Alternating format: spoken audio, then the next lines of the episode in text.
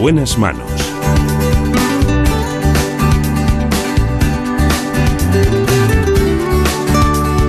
El programa de salud de Onda Cero. Dirige y presenta el doctor Bartolomé Beltrán.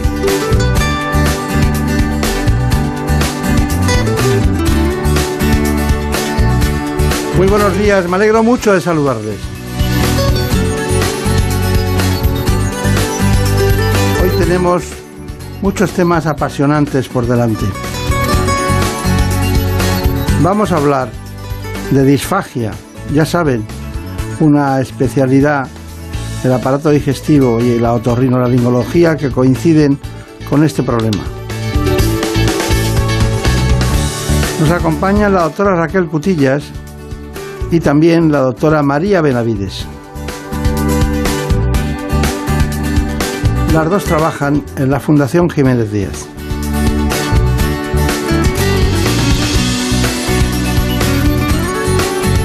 A lo mejor tiene usted dificultad para tragar los alimentos o los líquidos o conoce a alguien que tenga ese problema, porque más de dos millones de personas en España sufren este trastorno conocido como disfagia.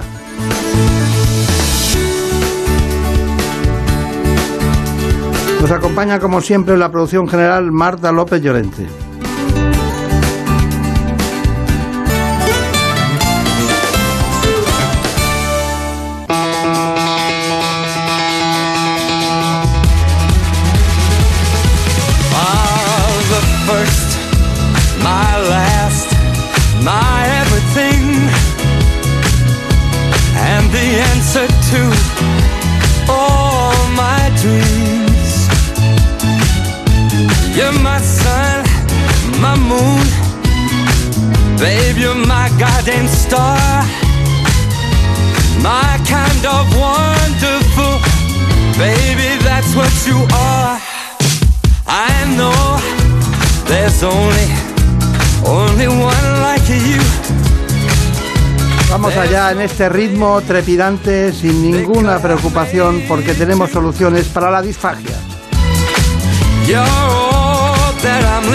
Vamos en primer lugar a que conozcan ustedes nuestro tradicional informe.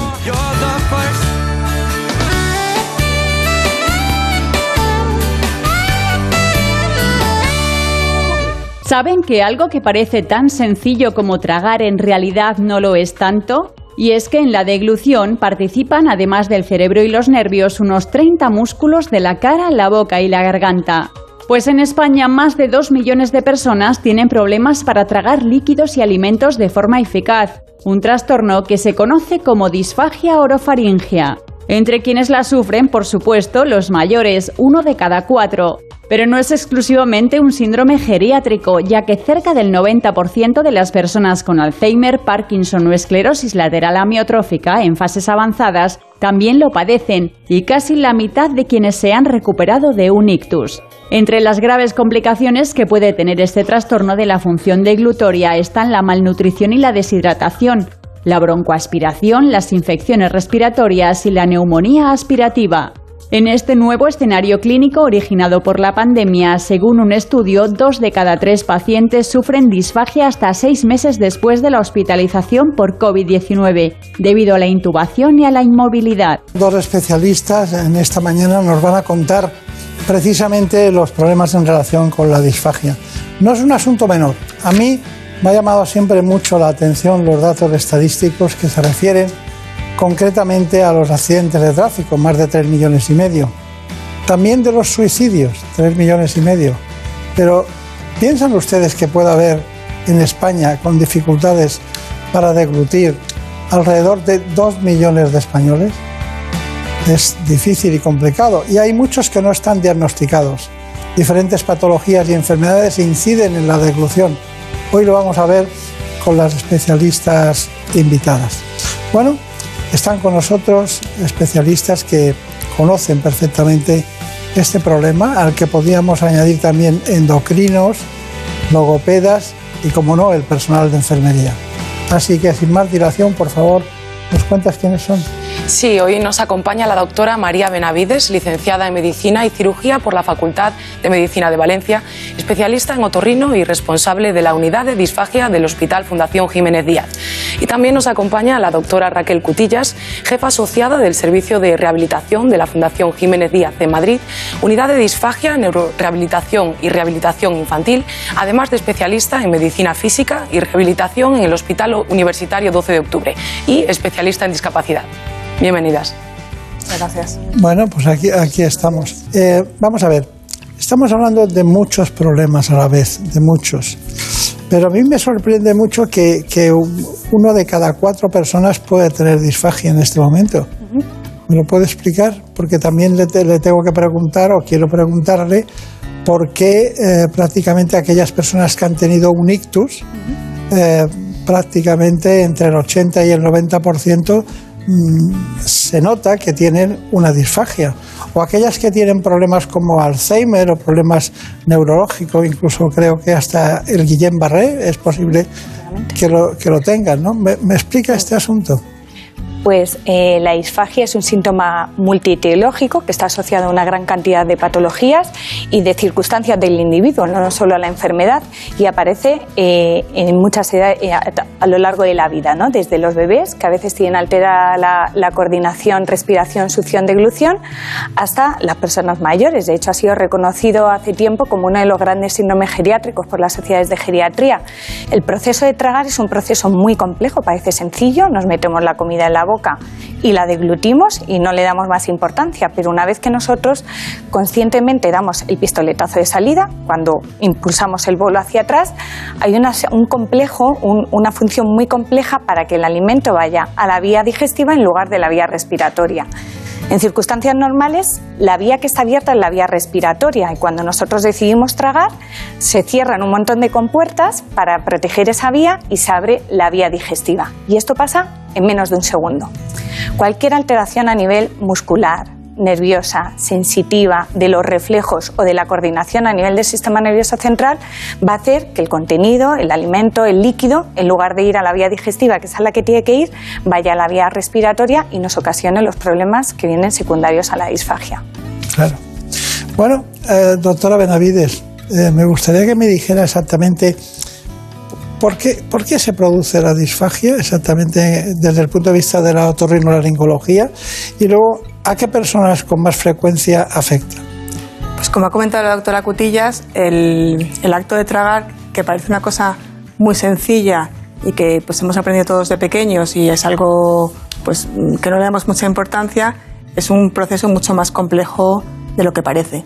En este proceso intervienen, por un lado, una serie de, musculatura, de estructuras a, nivel de toda la cavidad oral, de la garganta, del esófago, y además también influye el, cerebro. El cerebro lo que hace es coordinar todos estos movimientos que se producen a la hora de tragar y hacen que esa comida eh, vaya por donde tiene que ir, que es hacia el estómago y no vaya a la vía aérea.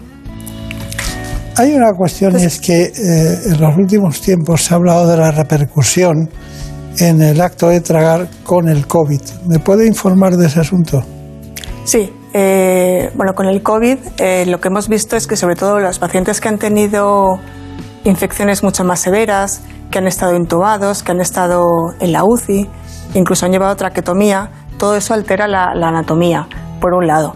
Por otro lado, son pacientes que han estado sedados que han estado con un desuso porque no han tragado, eh, adquieren una debilidad generalizada y todo eso hace que cuando se empiezan a recuperar, pues claro, toda la musculatura está muy débil eh, y les cuesta mucho tragar.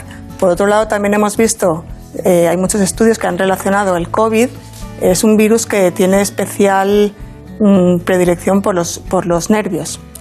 Y lo mismo que, sean, que se producen las pérdidas de olfato y las cefaleas, también se producen otro tipo de alteraciones a nivel de, nervio, de, nervios periféricos, pueden producir encefalitis, Guillain-Barré, ictus y todas estas patologías centrales, cerebrales, lo que hacen es que eh, como el cerebro no tiene esa coordinación, no puede eh, coordinar los movimientos y hace que el, alimento, pues en vez de ir por donde tiene que ir, que es hacia el estómago, va hacia la vía, hacia la vía respiratoria. Bueno, doctora Cutillas, ¿qué, ¿qué síntomas nos tienen que hacer sospechar que, que pueda haber detrás, pueda haber este problema? Pues para sospecharlo, lo primero que nos fijamos es eh, en la enfermedad que tiene el paciente o las condiciones que tiene el paciente. Por ejemplo, sospechamos en pacientes mayores, pacientes que han tenido un ictus, un COVID. Ya tienes que tener un poco la sospecha para realizar el estudio. Luego hay síntomas muy evidentes. El paciente que cuando está comiendo continuamente se atraganta, pues tiene que sospechar que ahí hay una disfagia.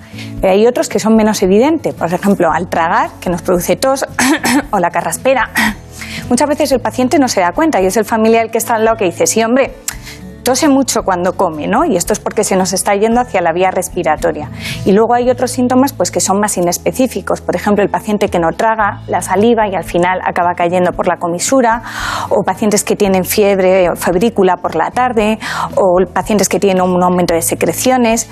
Eh, pues son síntomas más inespecíficos, pero que pueden estar asociados la pérdida de peso, la evitación cuando evitamos comidas porque mm, mm, nos atoramos un poco y aún así el dato más peligroso es que hasta el 40% de los pacientes que tienen disfagia son silentes. ¿Esto qué significa? El paciente come y ni se atraganta, ni tose, ni carraspea, ni tiene fiebre, va entrando al pulmón hasta que ya lo diagnosticamos por una complicación y esta es la realidad. Nosotros antes de, hace ya años... Antes Eso sí que me sorprende. ¿eh? Sí, antes de generar, yo hice un estudio hace tiempo, eh, hace ya años cuando empezábamos la unidad, la mayoría de los diagnósticos codificados en el hospital los codificábamos por las complicaciones. O sea, un paciente ha tenido una neumonía broncoaspirativa y diagnosticamos la disfagia y yo creo que nuestro objetivo, lo que tenemos que pretender es lo contrario, ¿no? Vamos a diagnosticar la disfagia para prevenir sus complicaciones, ¿no? Entonces, lo primero que hay que hacer es que todos los, especialistas, todos los médicos, los sanitarios en general, sepamos qué patologías pueden asociar disfagia. La demencia, la ELA, eh, el Parkinson, eh, mm, tanta patología que lo cosas estructurales, patologías estructurales también, y entonces al sospecharla la estudiemos para no, no diagnosticarla a través de sus complicaciones. Todo eso está muy bien y es muy curioso, pero sobre todo eh, mm, tendríamos que ver, mm, porque ¿cuál, es el papel del cuidador? Mm. Pero porque, claro, antes de que, de que ingrese no está cuidado, pero después que ingresa sí, ya ha ingresado. ¿Cuál es el papel del cuidador? Pues el papel del cuidador es fundamental. Lo primero porque hay muchos pacientes que, están, eh, que tienen disfagia que no tienen eh, conservadas las capacidades cognitivas. Eh, por ejemplo, los bebés o los niños con parálisis cerebral o los eh, mayores con demencia o con afasia. Entonces, el cuidador es el primero que da la voz de alarma de lo que está pasando. ¿no? Y luego, una vez que les diagnosticamos y les damos unas pautas, son tantas las recomendaciones que damos y los cuidados que damos que el cuidador es nuestro principal aliado. Se van de la consulta y les hemos modificado la dieta, pautado espesante, tienen que tragar a lo mejor dos veces por cuchara o hacer una maniobra deglutoria, que no ponga la tele, que no le... O sea, son tantas las pautas que nos tenemos que apoyar en alguien, aparte del paciente, por supuesto, si puede, que le, que le ayude, incluso le motive, ¿no? Una dieta disfagia, la dieta que utilizamos en la disfagia es una dieta muy monótona, de puré, que siempre, y el cuidador pues siempre o te cambia, te, te, le va a ayudar a motivarle, a cambiarle la dieta, a comer lo mismo que él, esto es como un régimen. Si el que tiene que, si el que tienes al lado come igual que tú, pues al final es una motivación. Es nuestro principal aliado, el cuidador.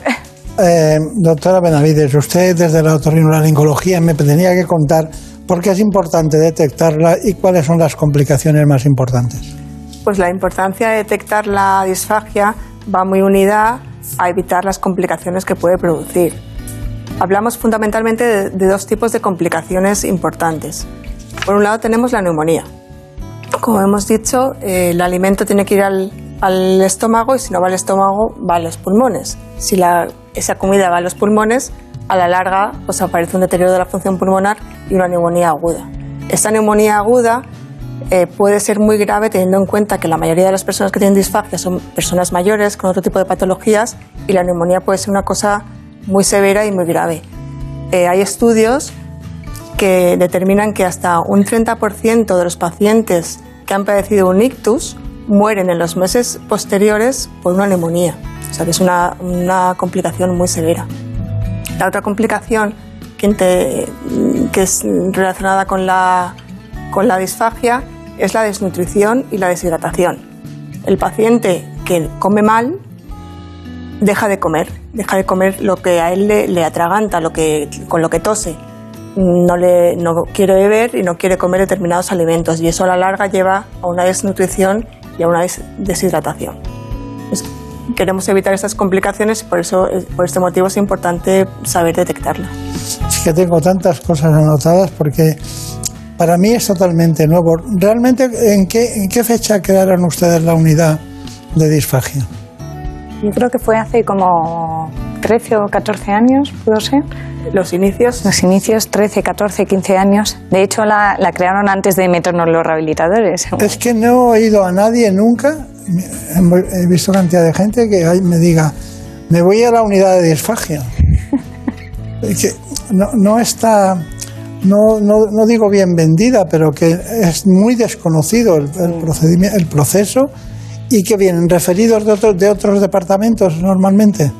¿Los pacientes? Sí. Sí, claro. Bueno, principalmente otorrino es uno de los principales eh, especialidades que, aporta pacientes, pero un montón de especialidades, neurología, médico de atención primaria, eh, neumología, el, médico internista, el oncólogo, al final vienen pacientes de todas las especialidades del hospital, geriatras, sí. Muy bien. Bueno, eh, quería saber, Marina Hermida, eh, tú, tú tendrías que contarnos exactamente el diagnóstico de disfagia como es. Pues bueno, eh, ¿cómo se diagnostica la disfagia? Para responder a esta pregunta hemos acudido a la unidad de disfagia del Hospital Fundación Jiménez Díaz para conocer qué pruebas se realizan y cuál es el papel de la enfermería en este trastorno. Nos lo cuenta la doctora María Benavides y Cristina Blázquez, enfermera de la unidad. Los pacientes con disfagia tienen unos síntomas eh, claros que son fácilmente detectables. Generalmente, cuando se le ofrece la, alimentación o se le ofrece la medicación que tiene que tomar, el paciente suele toser.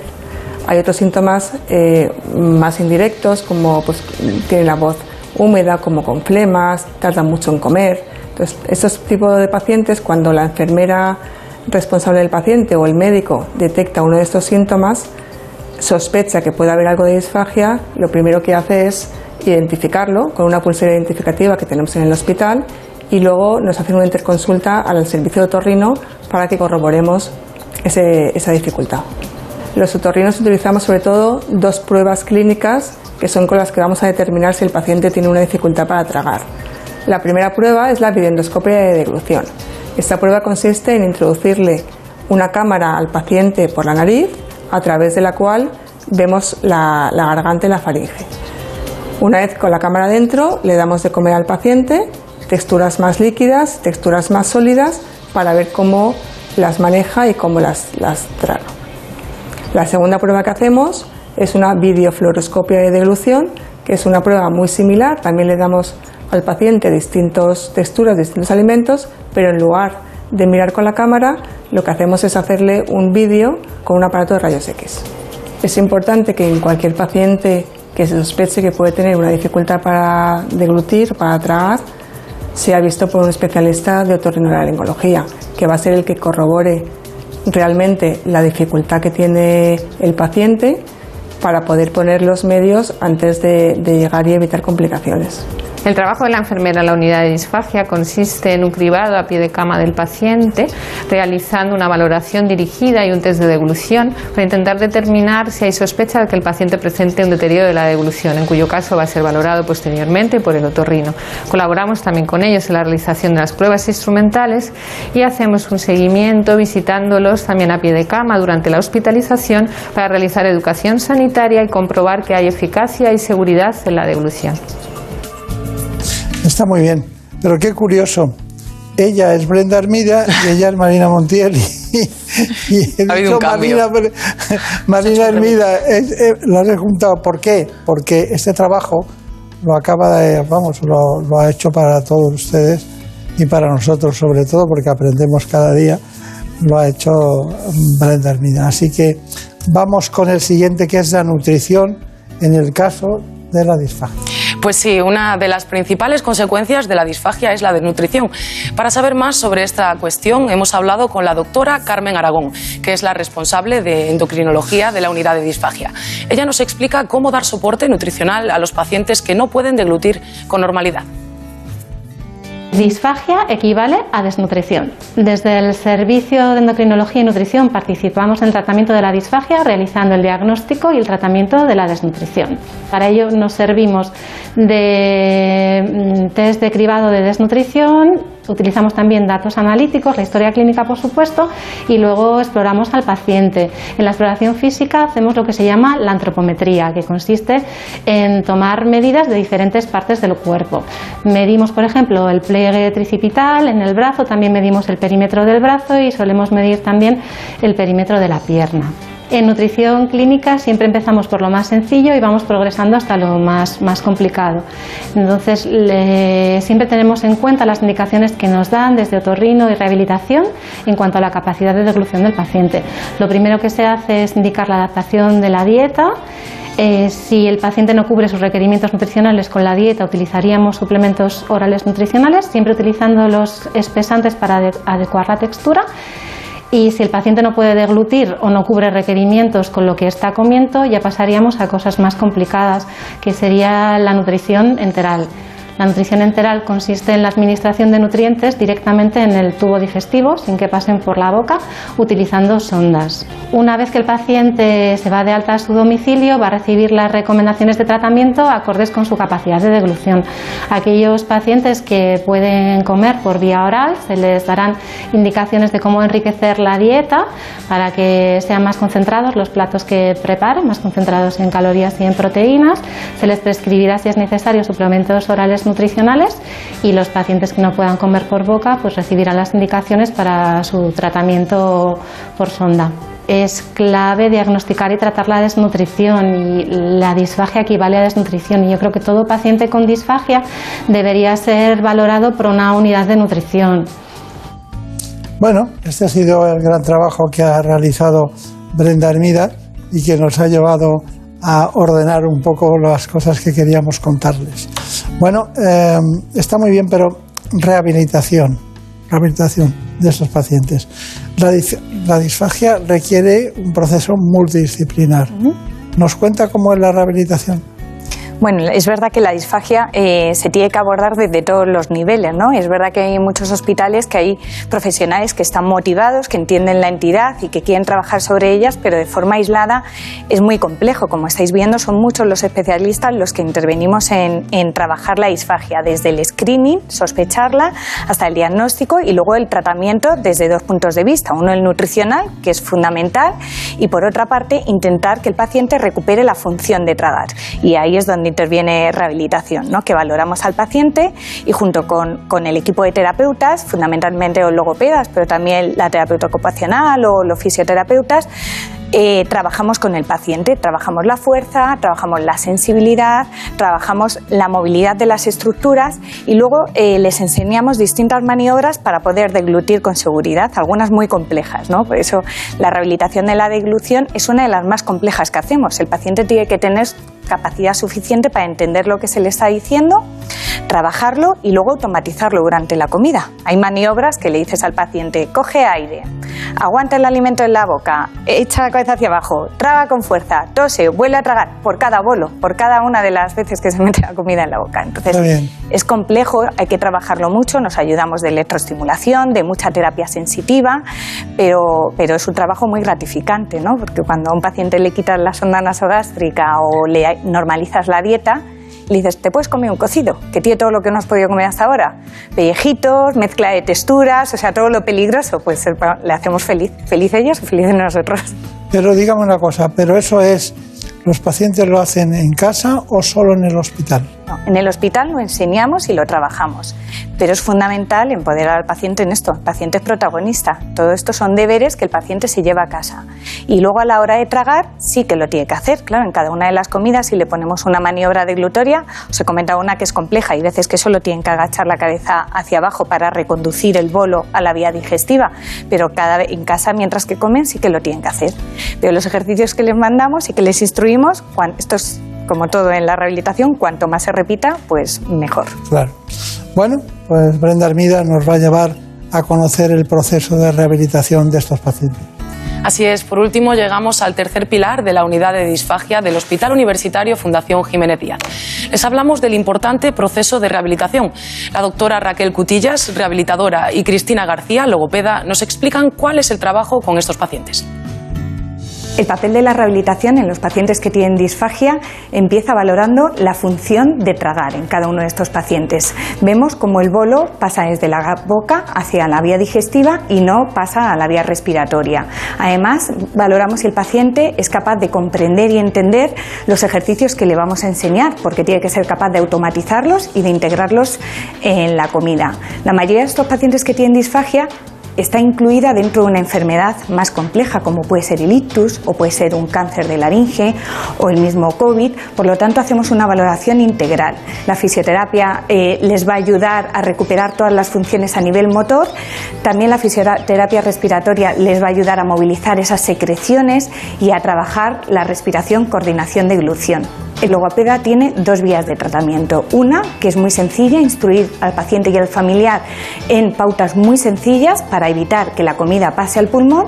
Y otra es una vía de tratamiento propiamente dicha, donde la logopeda tiene un arsenal de medidas terapéuticas para mejorar la sensibilidad, la fuerza y la movilidad de las estructuras que se utilizan para tragar. Además, muchos de estos tratamientos se coordinan con tratamientos de terapia ocupacional y de fisioterapia, tanto motórica como respiratoria el papel de la logopeda en la unidad de deglución consiste en enseñar una postura compensatoria que facilite la deglución, en ejercicios para fortalecer los músculos que intervienen en la deglución y en dar unas pautas para el día a día, enseñar cómo debe comer el paciente, el tamaño del bolo, la velocidad de ingesta, la temperatura y el sabor.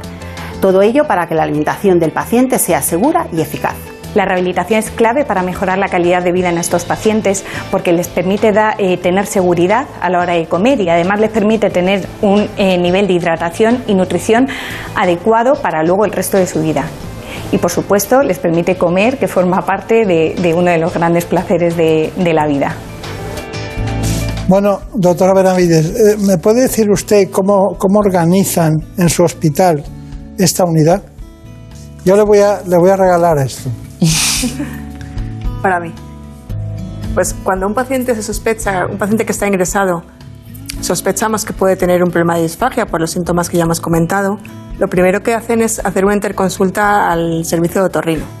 Bueno, primero le ponen la, la pulsera esta, que hemos visto.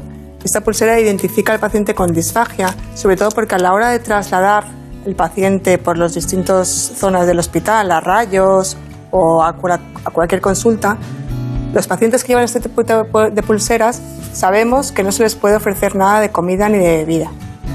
Hay, veces que el paciente tiene sed por el pasillo y pide agua. Pues con esta pulsera sabemos que a ese paciente no se le puede dar agua porque no sabemos, no está todavía diagnosticado. Entonces, el, hace una interconsulta al servicio de otorrino y la primera que va a valorar a estos pacientes es la enfermera. La enfermera de la unidad de disfagia hace una primera valoración al paciente al pie de cama y con esta primera valoración decidimos qué tipo de prueba complementaria hay que hacer al paciente para confirmar eh, esta disfagia. Una vez confirmamos la disfagia, se le pone, se le adecua la dieta, se le pone tratamiento y se hace una interconsulta a rehabilitación en aquellos pacientes que veamos que son candidatos para, para rehabilitar. Está bien. Bueno, hemos aprendido muchas cosas, sobre todo que hay unas unidades, concretamente la Fundación Jiménez Díaz, hay una unidad de disfagia. Doctora Benavides, ¿qué me dice? Pues yo, para concluir, le diría que lo más importante en esta patología es primero conocerla, porque si no se conoce no se puede sospechar.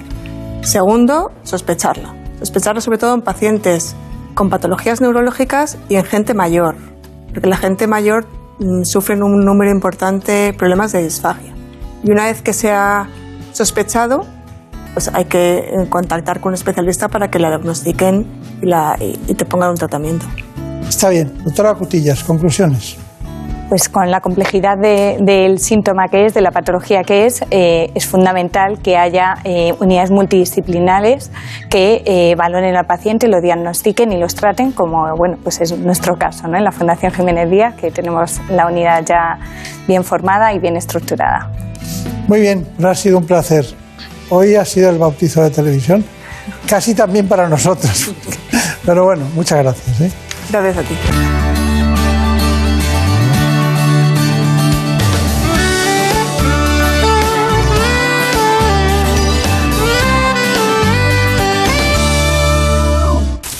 Es lógico. Murprotec, empresa líder en la eliminación definitiva de las humedades, patrocina la salud en nuestros hogares. ¿Conoces la relación entre cuidar de tu hogar y cuidar de ti? En Murprotec sabemos que cuando eliminamos las humedades de forma definitiva de tu hogar estamos cuidando de ti y de tu familia. Una vivienda libre de humedades es sana y segura. Llámanos al 930 1130 o accede en murprotec.es. Cuidando de tu hogar, cuidamos de ti.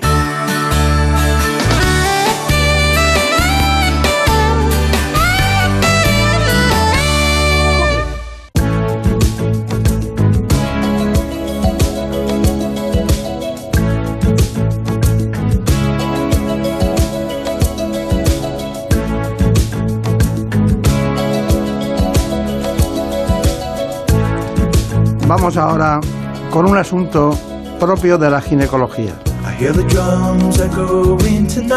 Hablaremos de la vitamina D, de la endometriosis y también del virus IBPH.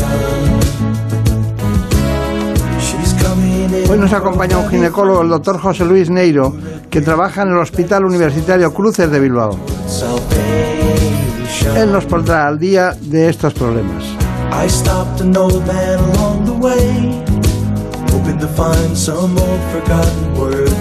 Les recuerdo que el contenido de este espacio pertenece también a un grupo de profesionales que trabaja con nosotros en el programa ¿Qué me pasa, doctor? que se emitirá hoy mismo a las 9 de la mañana.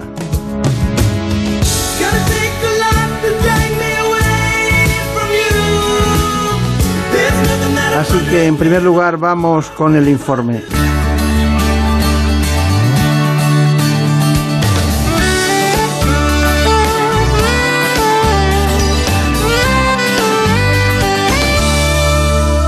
La endometriosis es una enfermedad que afecta entre un 10 y un 15% de la población femenina en edad fértil.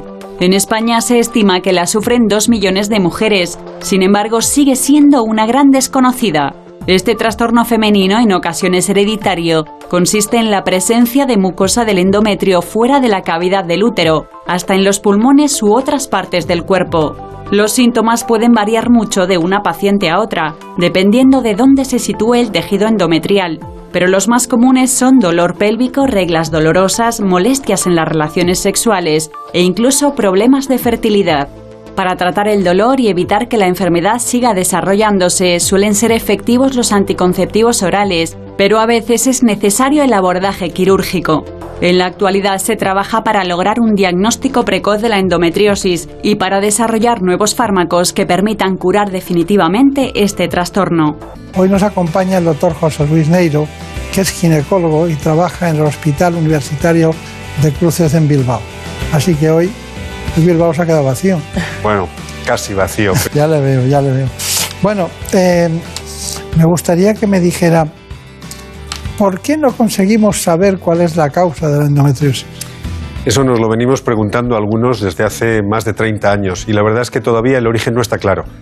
Ah, sabemos que hay alguna determinada predisposición, algunos determinados factores ambientales, alguna especie de patrón que nos puede hacer pensar que esta mujer va a desarrollar endometriosis, pero la causa final no la conocemos.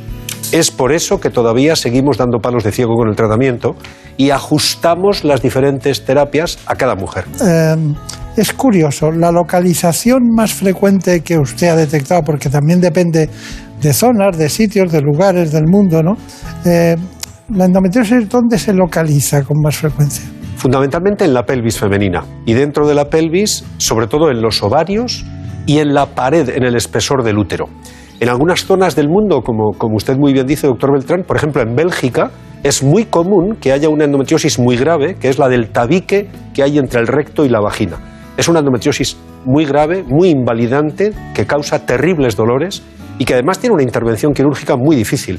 Y es muy típico de zonas de Bélgica, curiosamente sin tener muy claramente eh, explicado por qué. Claro, claro. Pero, vamos a ver, eh, endometriosis es sinónimo en un porcentaje muy alto de esterilidad? Por lo menos en el 40%. Digamos que eh, las mujeres que tienen endometriosis, 4 de cada 10 van a tener problemas de fertilidad. Pero tampoco sabemos muy bien exactamente cuál es la causa por la que las otras 6 mujeres de cada 10 que tienen endometriosis tienen los hijos que quieren. Y es que yo creo que el error está en hablar de endometriosis como si fuera una única enfermedad.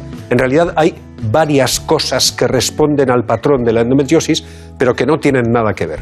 Por ejemplo, la endometriosis del quiste aislado de la chica de 23 años, un quiste de chocolate que se le opera y ya está y no vuelve a tener ningún problema, le decimos endometriosis.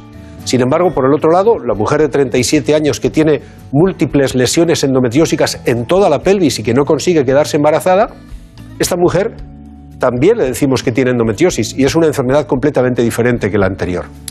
¿Usted ha vivido experiencias de endometriosis en esas zonas más habituales que al quitar los, los, quistes de chocolate, es decir, esa parte de la menstruación que se queda ahí aislada, al quitarlo, la vida puede ser normal? Absolutamente. Y es más, eso es muy agradecido cuando eh, metemos en quirófano a una mujer que tiene una calidad de vida muy perdida, que tiene unas menstruaciones muy dolorosas, que padece de su pelvis 10 o 12 o 15 o 20 días cada mes y que le operas y dos meses más tarde, cuando viene la revisión posoperatoria, te dice, oiga, soy mujer nueva. Esto es maravilloso. Esto es maravilloso porque realmente le estabas devolviendo la calidad de vida. No le has curado la enfermedad, pero has conseguido reponer la calidad de vida y esto es muy agradecido para los médicos.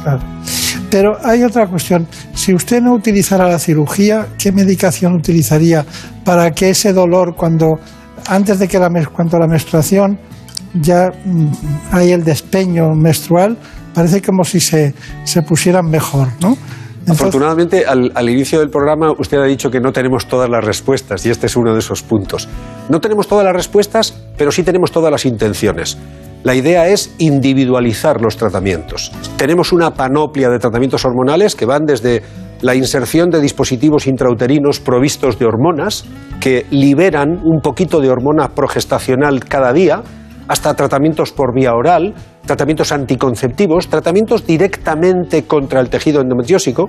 Hay que individualizar las terapias porque no es lo mismo tratar a una chica de 23 años sin expectativa de fertilidad que a una señora de 38 que lleva tres años buscando embarazos y no lo consigue.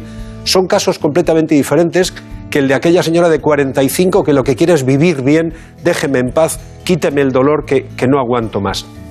Individualizar personalizar los tratamientos para la endometriosis es absolutamente fundamental hoy. ¿Y, la, vida en pareja, eh, tiene usted alguna referencia sí, Sí, cuando, cuando la pelvis duele, duele en casi cualquier momento de la vida, mucho más durante las relaciones sexuales. Y no es infrecuente que el síntoma capital de una mujer con, con endometriosis sea tener relaciones sexuales dolorosas. Y esto trastoca mucho la vida, por ejemplo, cuando se pretenden tener hijos.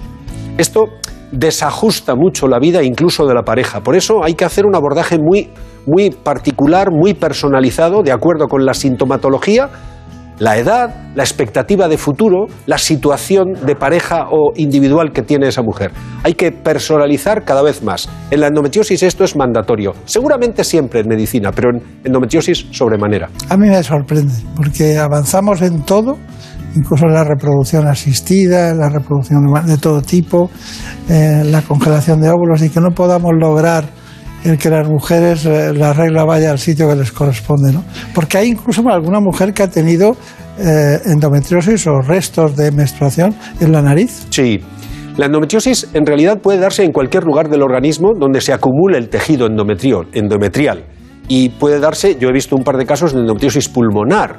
La mujer que tiene endometriosis pulmonar durante los días de la regla, con la tos, tiene la regla, entre comillas, también en el tejido pulmonar y tiene tos con sangre, tiene hemoptisis. Y muchas veces andamos muy despistados buscando otra cosa hasta que finalmente alguien se le abre la pista de que solo tiene sangre con la tos cuando tiene los días de la menstruación. Realmente la endometriosis puede afectar a cualquier lugar del organismo. Cuanto más alejado de la pelvis, más difícil el diagnóstico y más complejo el tratamiento. Está bien. Eh, eh, últimamente, en los últimos tiempos, usted ha, ¿Ha encontrado alguna fórmula o algo que le ayude más que otras o, se mantiene el patrón clásico de procedimiento? Ah, en los últimos 20 años tenemos algunos tratamientos que nos han mejorado mucho la expectativa de futuro. Y además, la reproducción asistida, como usted decía, nos ha solucionado gran parte del problema de la fertilidad. Entre la reproducción asistida, la personalización de los tratamientos y los tratamientos en el medio y largo plazo, vamos apañándonos, podríamos decir, en una enfermedad de la que todavía hoy no sabemos el origen, ciertamente. Bueno, ay Dios mío, la endometriosis. Eh, toda la vida luchando contra ella. ¿eh? Es una cosa... ¿Se podría decir que es una enfermedad crónica? Seguro. De lo que se trata es de transformarla en una enfermedad crónica que vaya molestando poco a poco y aunque no sepamos curarla en el sentido tradicional del término, que no le dé guerra a la mujer y que no evolucione inadecuadamente. De eso se trata, de transformarla en una enfermedad crónica. Pero si no pensamos en ella, no vamos a diagnosticarla. La mayoría de las mujeres tienen un retraso de alrededor de 7 a 7 años y medio desde los primeros síntomas hasta que hemos llegado al diagnóstico. Van deambulando de un lado para el otro hasta que a alguien se le ocurre que puede ser una endometriosis y va a buscarla. Terrible. Está entonces infradiagnosticada, ¿no? Sin duda, sin duda. Hay tantas mujeres con endometriosis como diabéticos en España. Y todo el mundo sabe lo que es la diabetes. Pero sin embargo la endometriosis es una enfermedad oscura que no le suena prácticamente a nadie más que a las personas que la sufren. Es curioso, el comparativo siempre es muy útil. ¿eh? Claro. Bueno, hay una, hay una cuestión y es que, mm, aparte de que está infradiagnosticada, ¿cuándo debe acudir una mujer al ginecólogo? A mí me parece que es fundamental que las mujeres no integren la idea de que ser mujer es igual a sufrir. Tener la regla es un acontecimiento normal, pero no puede ser que la regla me duela sistemáticamente. Esto de que es normal que te duele la regla hay que desecharlo. No, mire usted, si a usted le duelen tres reglas seguidas y además le duele incluso unos días antes de la regla, en el cuarto, en el cuarto ciclo, levante el dedo y vaya usted al ginecólogo. No puede ser. Puede dolerte la cabeza dos días, vale, de acuerdo, todo el mundo tiene un mal día o una mala semana, pero si te duele la cabeza cinco días cada mes, tienes que ir a un neurólogo. Pues lo mismo con la regla. La regla no tiene por qué doler. Estas relaciones sexuales han sido mal, este sábado no me divertí, ya, ya, pero es que cada vez que tengo relaciones sexuales me duele. Pues no puede ser. Algo pasa. No puede ser que se le diga, mujer, has venido al mundo para sufrir. No, mire usted, no. Eso ya ni con el Antiguo Testamento. Para eso estamos los ginecólogos. Claro. Bueno, eh, le propongo que hablemos de la enfermedad de transmisión sexual más frecuente, el VPH. ¿Le parece bien? Me parece perfecto. Vamos con este informe. La infección por el virus del papiloma humano está considerada la enfermedad de transmisión sexual más frecuente del mundo. De hecho, la mayoría de las personas sexualmente activas contraerán la infección en algún momento de su vida. Se transmite por contacto sexual con o sin penetración. Es suficiente el contacto entre mucosas. Aunque la mayoría de estas infecciones desaparecen por sí solas sin causar problemas, vacunarse contra este virus puede ayudar a prevenir problemas de salud. Hace ya más de una década que se incluyó en el calendario vacunal español la vacuna contra el virus del papiloma humano y ya se usa en muchos países del mundo. La vacunación comienza con las niñas entre 9 y 14 años, preferiblemente antes del inicio de las relaciones sexuales, aunque es posible y recomendada después de esta edad. En algunos países también se vacuna a los niños para prevenir algunos cánceres en hombres. Existen en la actualidad tres vacunas en el mercado que protegen contra los tipos de papilomavirus más frecuentes. Eso sí, estas vacunas no sirven como tratamiento de las lesiones precancerosas provocadas por el virus. Bueno, es un informe claro Exhaustivo. y exhaustivo, como todos los que en este espacio intentamos hacer para todos ustedes. Pero, claro, eh, una enfermedad de transmisión sexual. La pregunta es, ¿y por qué, y por qué a los hombres no se les obliga a vacunarse?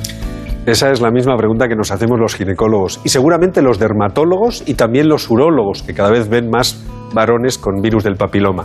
Porque los varones efectivamente tienen menos capacidad de sufrir enfermedad como consecuencia de la infección por virus del papiloma. De acuerdo. Pero hay muchos cánceres del varón que están condicionados directamente por el virus del papiloma. Y además, y esto es muy importante, sirven como vehículo de transmisión de los virus de unas chicas a otras. Porque hasta los 25 o 30 años, digamos que las personas cambian mucho de pareja. ¿eh? Eh, Curiosamente, los adolescentes no son promiscuos, son súper fieles. Lo que pasa es que tienen una monogamia consecutiva, ¿verdad? De sábado a sábado o de mes a mes van cambiando de pareja. Deshacen la pareja anterior y tienen una nueva pareja. Y las relaciones sexuales, como muy bien decía el informe, cada vez comienzan antes. Por tanto, ocultar que los varones debieran vacunarse para ayudarnos entre todos a terminar con el cáncer de cuello, entre otros, yo creo que es una eh, situación equivocada. La pregunta es, ¿por qué no vacunamos a los chicos? Y esa respuesta todavía no la tengo.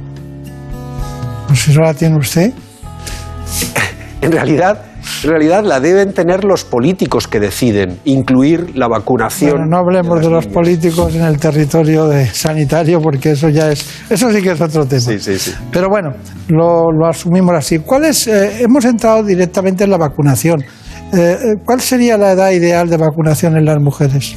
Nunca antes de los nueve años, para las mujeres y para los hombres, siempre en niños o niñas de más de nueve años. Entonces, si usted tiene sobrinos, regáleles la vacunación para este próximo 2022. Si tiene usted sobrinos que tienen 12, 15, 18, 23 años, regáleles la vacuna. Es un magnífico regalo para un chico que de otra manera no se plantearía. Y sin embargo, la vacuna en los chicos también ayuda a las parejas de las chicas, porque vacunar solo a la mitad de la población cuando se tienen relaciones sexuales, el 100% de la población, parece un poco incompleto. Claro. María Montiel, ¿qué preguntas tienes?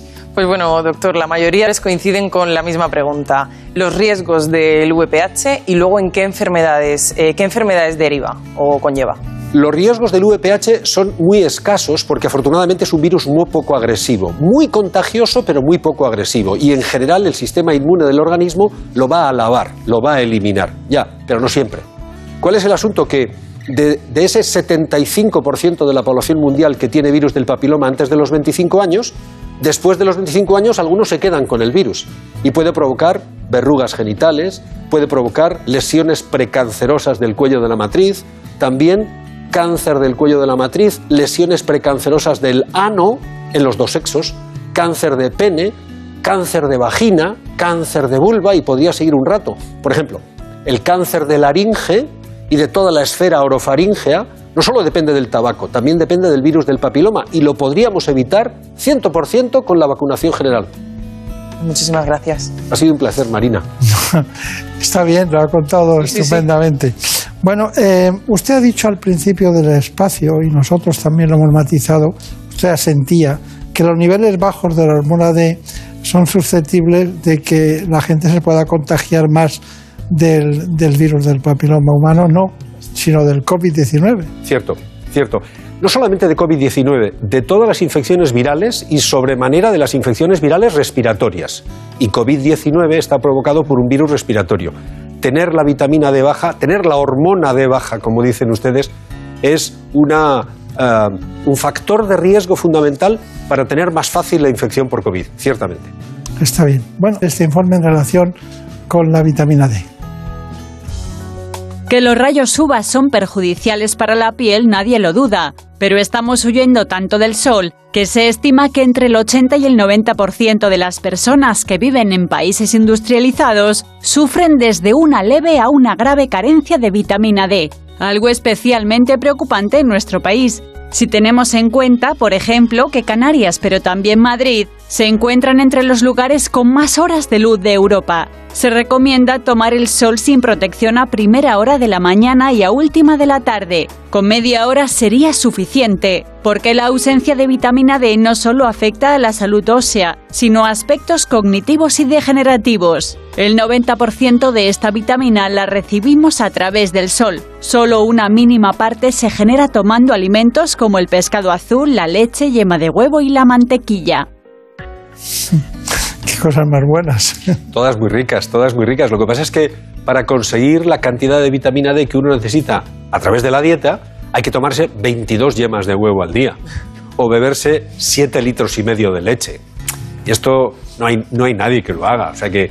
Y por otra parte, en España no tomamos el sol, doctor Beltrán. Usted y yo nos ponemos morenos, en el mejor de los casos, 8 días al, año, 15 días si uno tiene dinero para irse dos semanas de vacaciones.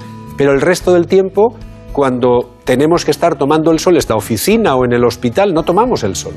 No hay que confiar en el sol, porque además los dermatólogos, la doctora que ha estado hace un minuto lo sabía muy bien, nos han ganado la pelea.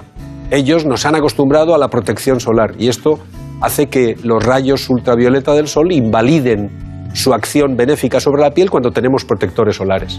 Bueno, ¿qué pregunta tenemos? Pues nos han preguntado si sería buena idea plantear una política de, de salud pública que, que, plantee fortificar los alimentos lácteos, por ejemplo, con vitamina D, como sucede en países nórdicos. Y mientras tanto también, ¿qué pueden hacer ustedes mientras que esto no, no se dé?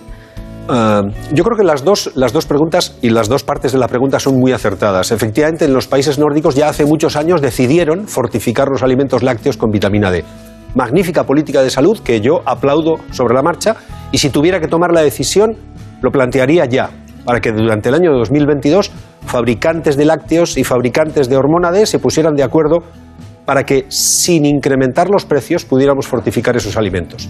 Entre tanto, ¿qué hacer? Por ejemplo, lo que hacen ustedes.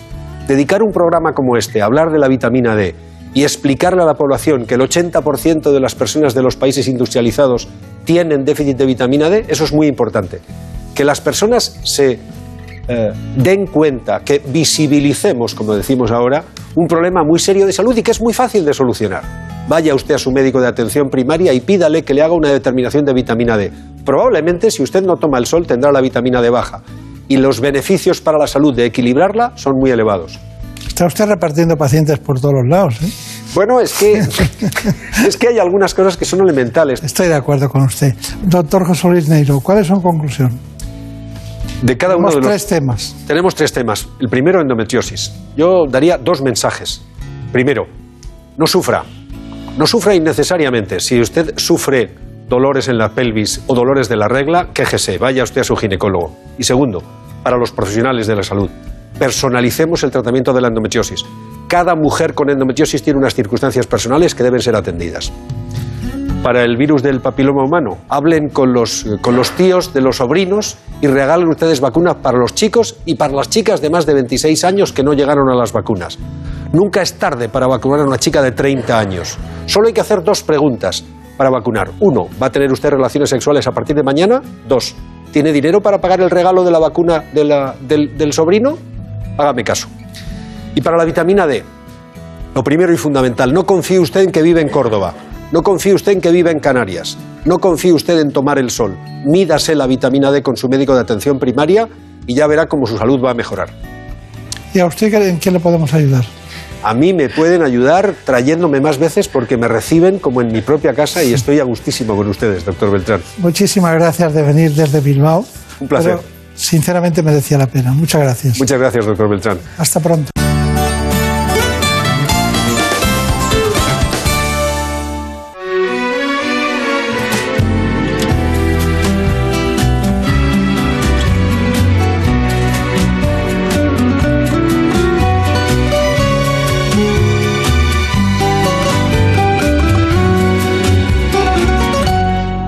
Desde que estuve niña en La Habana, no se me puede olvidar.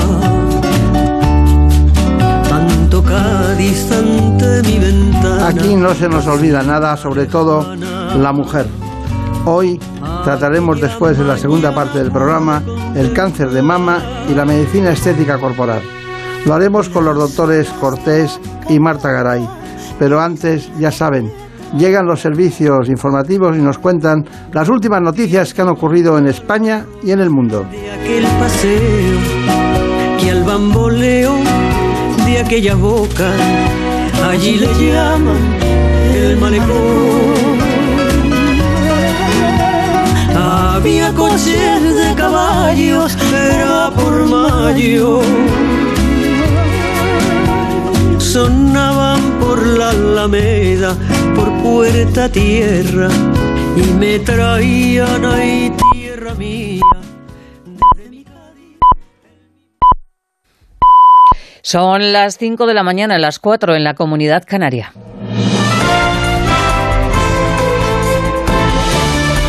Noticias en Onda Cero.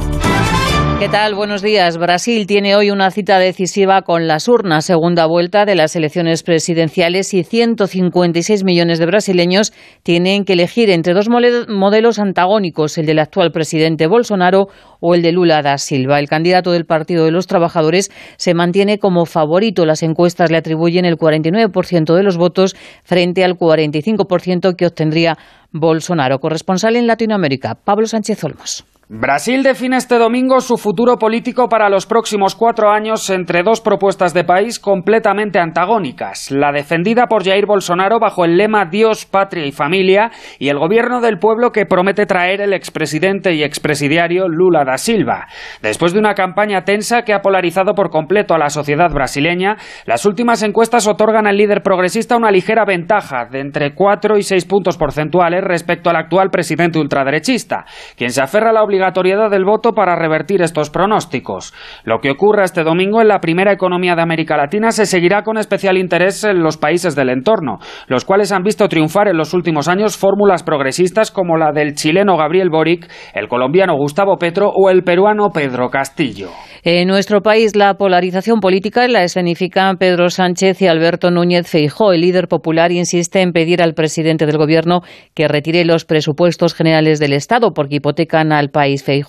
en su discurso aparca la política de bajar impuestos. Ahora su principal reproche al presidente es que la reforma del delito de sedición, como quieren los independentistas, debilita al Estado. Y eso le duele. Es que por mucho que lo intenten, nadie podrá culpar al Partido Popular de los problemas y de las incoherencias que supone presidir un gobierno Frankenstein. Hay una razón extremadamente poderosa por la que yo he dado un paso al frente. ¿Sabéis por qué? Porque de la misma forma que a Elena le duele su ciudad, a mí me duele el conjunto de España. A Feijóo le duele España igual que a Unamuno y Pedro Sánchez le pide que tenga sentido de Estado. Le recuerda que la Constitución se debe cumplir de pe a pa y ha insinuado que la derecha está un tanto desorientada después de la dimisión de la primera ministra Liz Truss en el Reino Unido. Prometen bajadas de impuestos y ahora la promesa se la tienen que envainar. Los que ayer proclamaban fascismo, hoy proclaman la fe europeísta y atlantista y reniegan del fascismo, y los que agitaban hasta hace muy poco la bandera de la reducción drástica de impuestos, hoy se la envainan la bandera y, cambian de cartel y de tema. ¿no? Esta historia ya la conocemos, ya la hemos vivido antes. Sánchez hacía estas referencias durante el acto que los socialistas han celebrado en Sevilla para poner en valor la victoria que llevó a Felipe González al gobierno. Una cita en la que se ha fundido el socialismo de ayer, el de González, y el de hoy, el de Pedro Sánchez. El expresidente ha avalado la política económica del gobierno, le ha pedido que haga una reforma fiscal en la que paguen más los que más tienen y González ha evocado la figura de Alfonso Guerra. Le gustaría que volviera a darle la mano. Trato de buscar y lamento no conseguirlo, a este personaje singular que levantaba mi mano en la ventana del Palace, que era Alfonso Guerra. Y lo quiero tener en esta mano. Jornada de luto nacional en Corea del Sur por la tragedia ocurrida en Seúl durante la celebración de Halloween. Una avalancha de gente ha causado la muerte de 140 personas y otras 150 están heridas. El Gobierno ha dicho que va a hacer una investigación en profundidad. La jornada de liga nos deja la derrota del Sevilla ante el Rayo por 0-1 y la derrota del Atlético de Madrid 3-2 ante el Cádiz. Ni los de sevillistas ni los rojiblancos han logrado reponerse a la eliminación de Champions y el equipo de Simeone pasa por uno de los peores momentos y se coloca a ocho puntos del Barça y del Madrid. Los azulgranas hacían los deberes aunque en el último minuto y vencían al Valencia 0-1 con gol de Lewandowski. Duermen líderes y Xavi satisfecho. El equipo tiene fe, tiene ganas de ganar, eh, tiene coraje, cree hasta el final y me alegro mucho por ellos, por los jugadores, porque entrenan muy bien, se esfuerzan y hasta ahora pues nos ha pasado de todo, ¿no? De todo negativo, yo creo. Y esto pues espero que cambie la, dinámica, ¿no? También la suerte cuenta en el, en el fútbol y en momentos determinados hay que, hay que tenerla. Nueva cita con la información cuando sean las 6 de la mañana, las 5 en la Comunidad Canaria. Síguenos por internet en ondacero.es.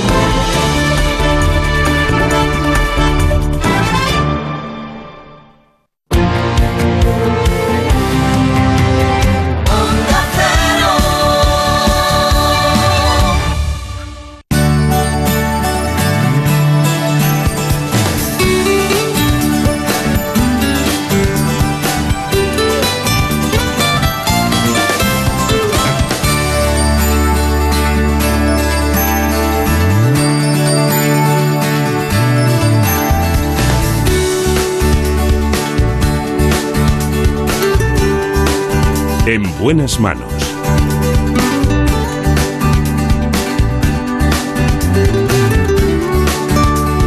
El programa de salud de Onda Cero. Dirige y presenta el doctor Bartolomé Beltrán.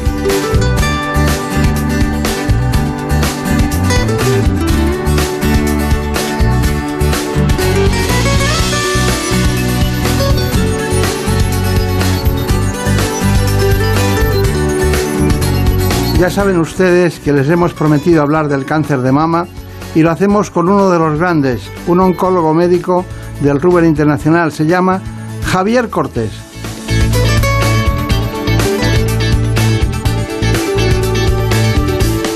Director científico además de la Unidad del Cáncer de Mama del Instituto Oncológico Baselga. Y trabaja, como no, en los hospitales Juan Bravo y Ruben Internacional. En los dos, en los dos.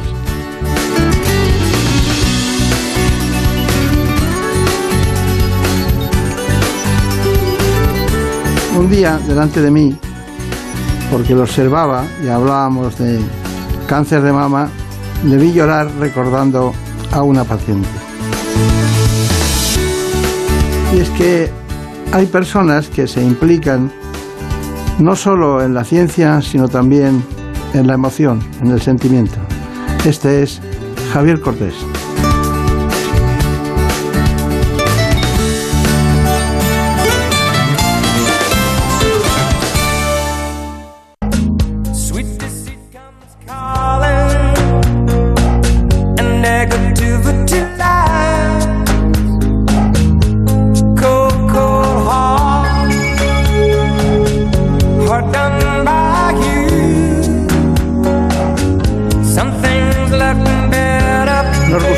Conocieran ustedes no solo los datos de supervivencia, sino también cuáles son las coordenadas de ese tipo de tumores en lo que llamamos, nosotros siempre lo hacemos así, el informe.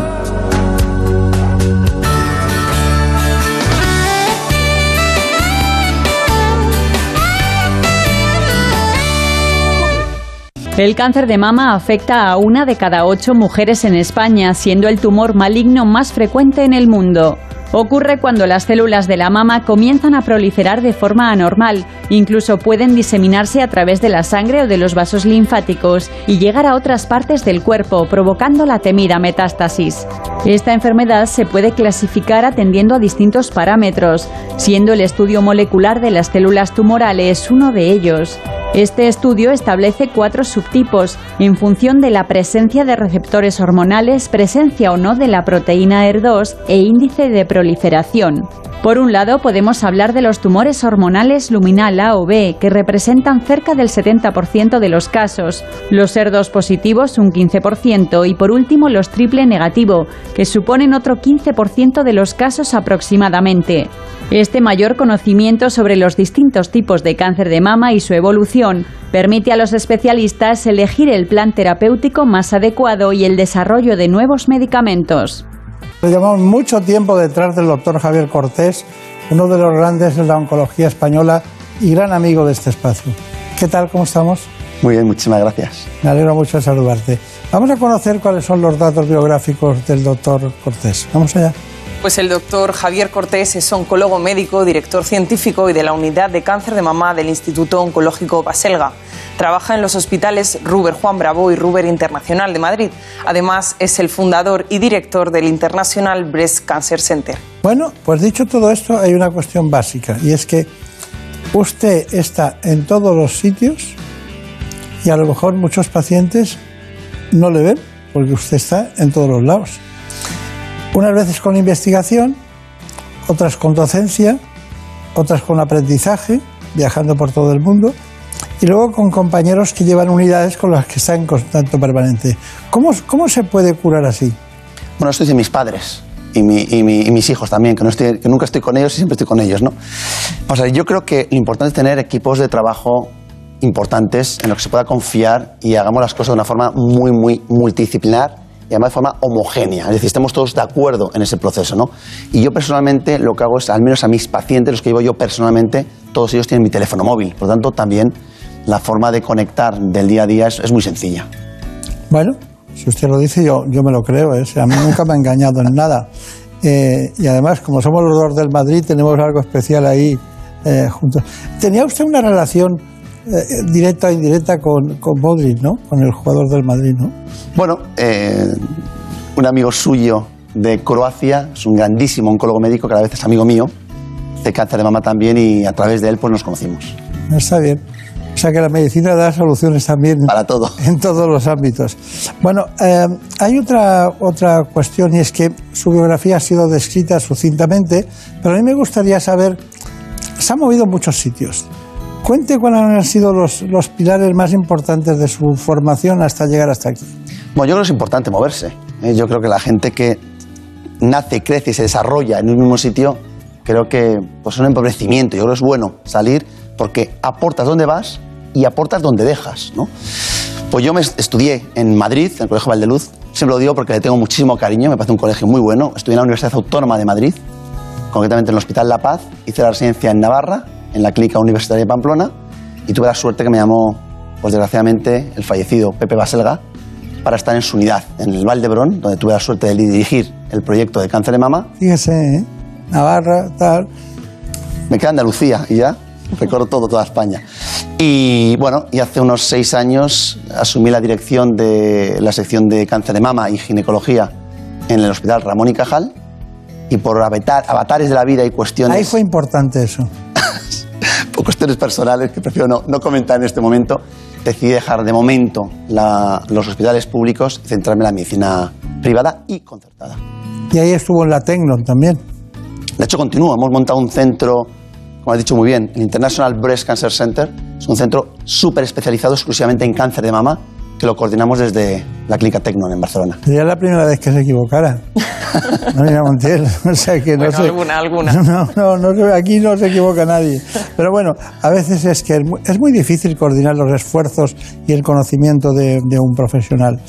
Bueno, eh, yo quiero que me cuente cosas de estas novedosas, importantes. Ustedes hablan del caballo de Troya, hablan del tratamiento del caballo de Troya, es decir, algo especial, ¿no? Tengo por aquí anotado. Y hablan de eso, de la- la- qué son los, los caballos de Troya en oncología. ¿Lo puedo contar? Claro, vamos a ver, yo creo que ha habido avances espectaculares los últimos años, pero este último año ha sido, yo creo... y Cada año que le veo me dice lo mismo. Pero es que le voy a decir una cosa. Este año hemos tenido los resultados más espectaculares en toda la historia del cáncer de mama. Y probablemente vamos a hablar del fármaco más eficaz como fármaco único en la historia del cáncer de mama, que es efectivamente lo que llamamos inmunoconjugados o caballos de Troya. ¿Por qué? Pues si recordamos el caballo Troya, mm, dentro de un caballo grande de madera están los, los, los guerreros, cruzan la muralla y dentro sueltan a los guerreros. Esto es lo mismo, esto es un anticuerpo, que lo conocerá muy bien el trastuzumab, ¿Eh?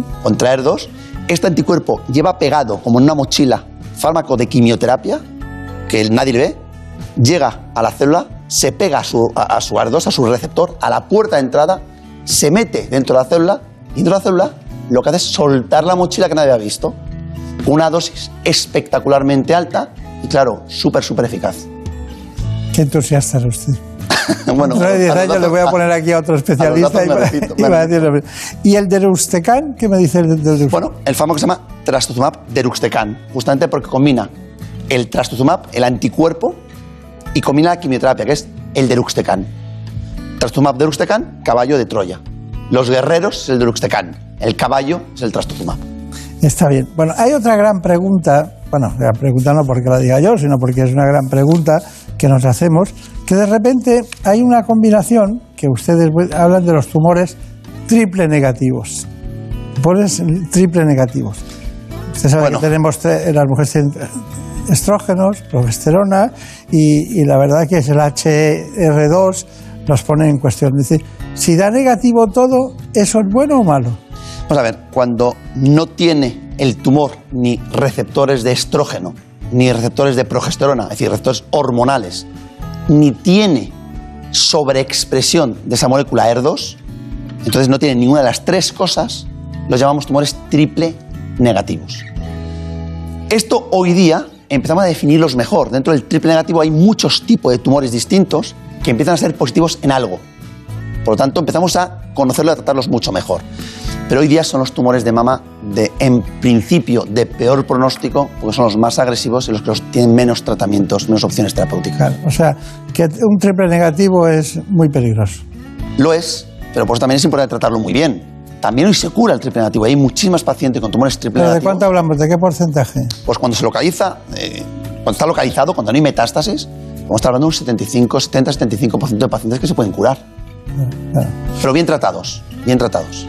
Sí, eso de bien tratado es muy complicado, ¿eh? porque no se puede coger solo un libro, es decir, un protocolo de tratamiento y tratar a todos por igual. Aquí cada uno es personalizado y cada uno se busca los temas, por eso es complicada la oncología actual. Pero bueno, hay otra pregunta que, que, me gustaría saber, antes de pasar al, al sumario, a todo lo que nosotros damos como eh, información sistémica de todo lo que vamos a hablar. Mire, eh, de vez en cuando dicen, no, es que le han diagnosticado un cáncer mama, pero lo han cogido a tiempo. ¿Qué quiere decir eso de lo han cogido a tiempo? Bueno, cogido a tiempo queremos decir cuando el tumor está localizado en su área natural, es decir, la zona del pecho y como mucho los ganglios de la axila y o ganglios supraclaviculares. Esto ya está un poquito más avanzado. Pero toda esa zona significa que los tumores son teóricamente curables. El objetivo del tratamiento es curar la enfermedad. Cuanto menos grande el tumor y menos ganglio, más posibilidades de curación. Está bien, está bien. Bueno, eh, ¿y la prevalencia? ¿Cuántos hay eh, tumores que sean triples negativos? Solamente un 15-18% de los tumores. Ah, sí. O sea, una quinta parte. Más, Más o menos. un Más o menos. Bueno, eh, después de todo eso, ¿cuál es el índice o, o la, la situación de supervivencia del cáncer glo- globalmente visto en España? Pues una cosa es la supervivencia y otra cosa es la curación. Porque hablamos mucho de supervivencia y hablamos del 90% de supervivencia a 5 años. ¿Esto qué significa? Pues que los siguientes 5 años, el 90% de los, y sobre todo de las pacientes, están vivos. Pero a mí me gusta más hablar de curaciones. Curaciones significa que el paciente que ha tenido un cáncer o la paciente que ha tenido un cáncer de mama no va a volver a tener una recaída de la enfermedad. Y esto hoy día aproximadamente es el 75% de las pacientes. Bastante. ¿eh? Bastante. Sí. ¿Y qué, son- qué sabemos de los avances en inmunoterapia? Eh, paradójicamente, yo en cáncer de mama hemos sido siempre un poquito los abanderados en el campo de la oncología respecto a otros tumores. Sin embargo, la inmunoterapia hemos sido de los últimos. Se ha aprobado fármacos de inmunoterapia en cáncer de pulmón, de vejiga, de cabeza y cuello, supuesto melanoma, etc. Y ahora se acaban de aprobar los primeros medicamentos en cáncer de mama. Siempre hablo del triple negativo, que es donde la inmunoterapia ha demostrado ser eficaz. Se está estudiando en el otro tipo de tumores, pero a día de hoy está aprobado en el cáncer de mama triple negativo, con metástasis, y en Estados Unidos ya también el cáncer de mama triple negativo, lo que decíamos antes, localizado o entre comillas cogido a tiempo. Ya verá usted cuando se caliente eh, la querida Brenda, Brenda Hermida y le pregunte algo difícil, se va a enterar. Porque no se crea que aquí todo el mundo está de casualidad. No. Vamos ahora de momento con las noticias de actualidad, me refiero, eh, no, no las de actualidad ahora, sino las de actualidad en relación con el cáncer que las trae Marina Montiel. Pero hay una cosa y es que, bueno, a mí me, sorprende mucho el que en el tratamiento ya incluso está hablando de vacunas. Se está hablando de vacunas. Va, ¿Eso es verdad o no? Incluso ha salido hace poco en nuestra propia cadena una noticia en relación con las vacunas y cáncer de mama. Si tuviéramos vacunas de cáncer de mama como de otros muchos, Vamos a ver, eh, tenemos que tener cuidado cuando hablamos o cuando conocemos la las vacunas no, clásicas. diga la verdad, que yo me quiero cargar a los Pues no que- es verdad. No es verdad. Vamos a ver, las vacunas las conocemos en el contexto de las medicina, de, la- de la- de las infecciosas, son fármacos que previenen el que podamos coger o podamos desarrollar una infección. La vacuna del tétanos, la vacuna de la viruela, la vacuna de la rubeola, etcétera, etcétera, etcétera. En cáncer de mama, lo que tenemos son vacunas, lo pongo entre comillas, pacientes que han tenido ya un cáncer de mama y empezamos a desarrollar fármacos para intentar estimular las defensas, el sistema inmuno, inmune, para evitar recaídas del tumor. Por lo tanto, son vacunas, bueno, en cuanto a intentar evitar recaídas, vale, pero no en cuanto a prevenir un cáncer de mama. Esto a día de hoy no se conoce o es imposible. ¿Se podrá? Seguro que sí, pero a día de hoy no. Que quede claro, que quede claro. Bueno, es bueno que los periodistas estén al acecho de la información para abrirnos unas ventanas que tienen posibilidades y que luego se financian y son mejores. Yo creo que es fundamental. Yo creo que hoy el cáncer de mama y el resto, pero el cáncer de mama se cura más, se cura mejor, en parte por los periodistas. Si no se hiciera las campañas que desde la televisión, la radio, los periódicos se hace, las pacientes primero no conocerían los adelantos, se conocerían mucho menos, y segundo, las campañas de screening, de despistaje precoz del cáncer, si no fuera por todos ustedes, créeme que esto sería absolutamente imposible hacer lo que hacemos. Tampoco sabrían que usted es rubio. claro, es que usted es uno de los protagonistas verbales más importantes de la, de la sanidad en cuanto a cáncer de mama. Bueno, vamos con los tratamientos. Bueno, pues comentaba el doctor, los tratamientos convencionales para combatir el cáncer de mama, cirugía, quimio, radioterapia y tratamiento hormonal, se sumó hace pocos años la inmunoterapia. Recientemente ha surgido nuevos medicamentos cuyos resultados son muy esperanzadores. Cuando una persona tiene que enfrentarse al cáncer de mama, hay diferentes opciones de tratamiento. Un grupo multidisciplinar de especialistas es quien se encarga de decidir cuál o cuáles son los indicados, según ciertos criterios como el tipo de tumor, su extensión o localización. Pero además de los tratamientos convencionales de sobra conocidos, la investigación sigue avanzando para lograr nuevas terapias y aumentar así la supervivencia de los pacientes. En este sentido, recientemente se están desarrollando un grupo de medicamentos nuevos, los llamados inmunoconjugados, que están mostrando unos resultados espectaculares en pacientes con tumores muy agresivos, el cáncer de mama metastásico ER2 positivo y el cáncer de mama triple negativo, también metastásico. El último avance en la investigación del cáncer de mama es un auténtico paso de gigante en la lucha contra la enfermedad. Bueno, me parece muy bien, pero dígame, ¿todos los hospitales tratan los cánceres de, de mama iguales? sí, sí, ríase. No, no, ni todos los hospitales ni todos los médicos. Pero también es bueno que haya esta variabilidad, si no sería, pues no sé, me voy a hacer una, una tontería de, de silogismo. ¿Todos los restaurantes hacen igual los espaguetis boloñesa? No.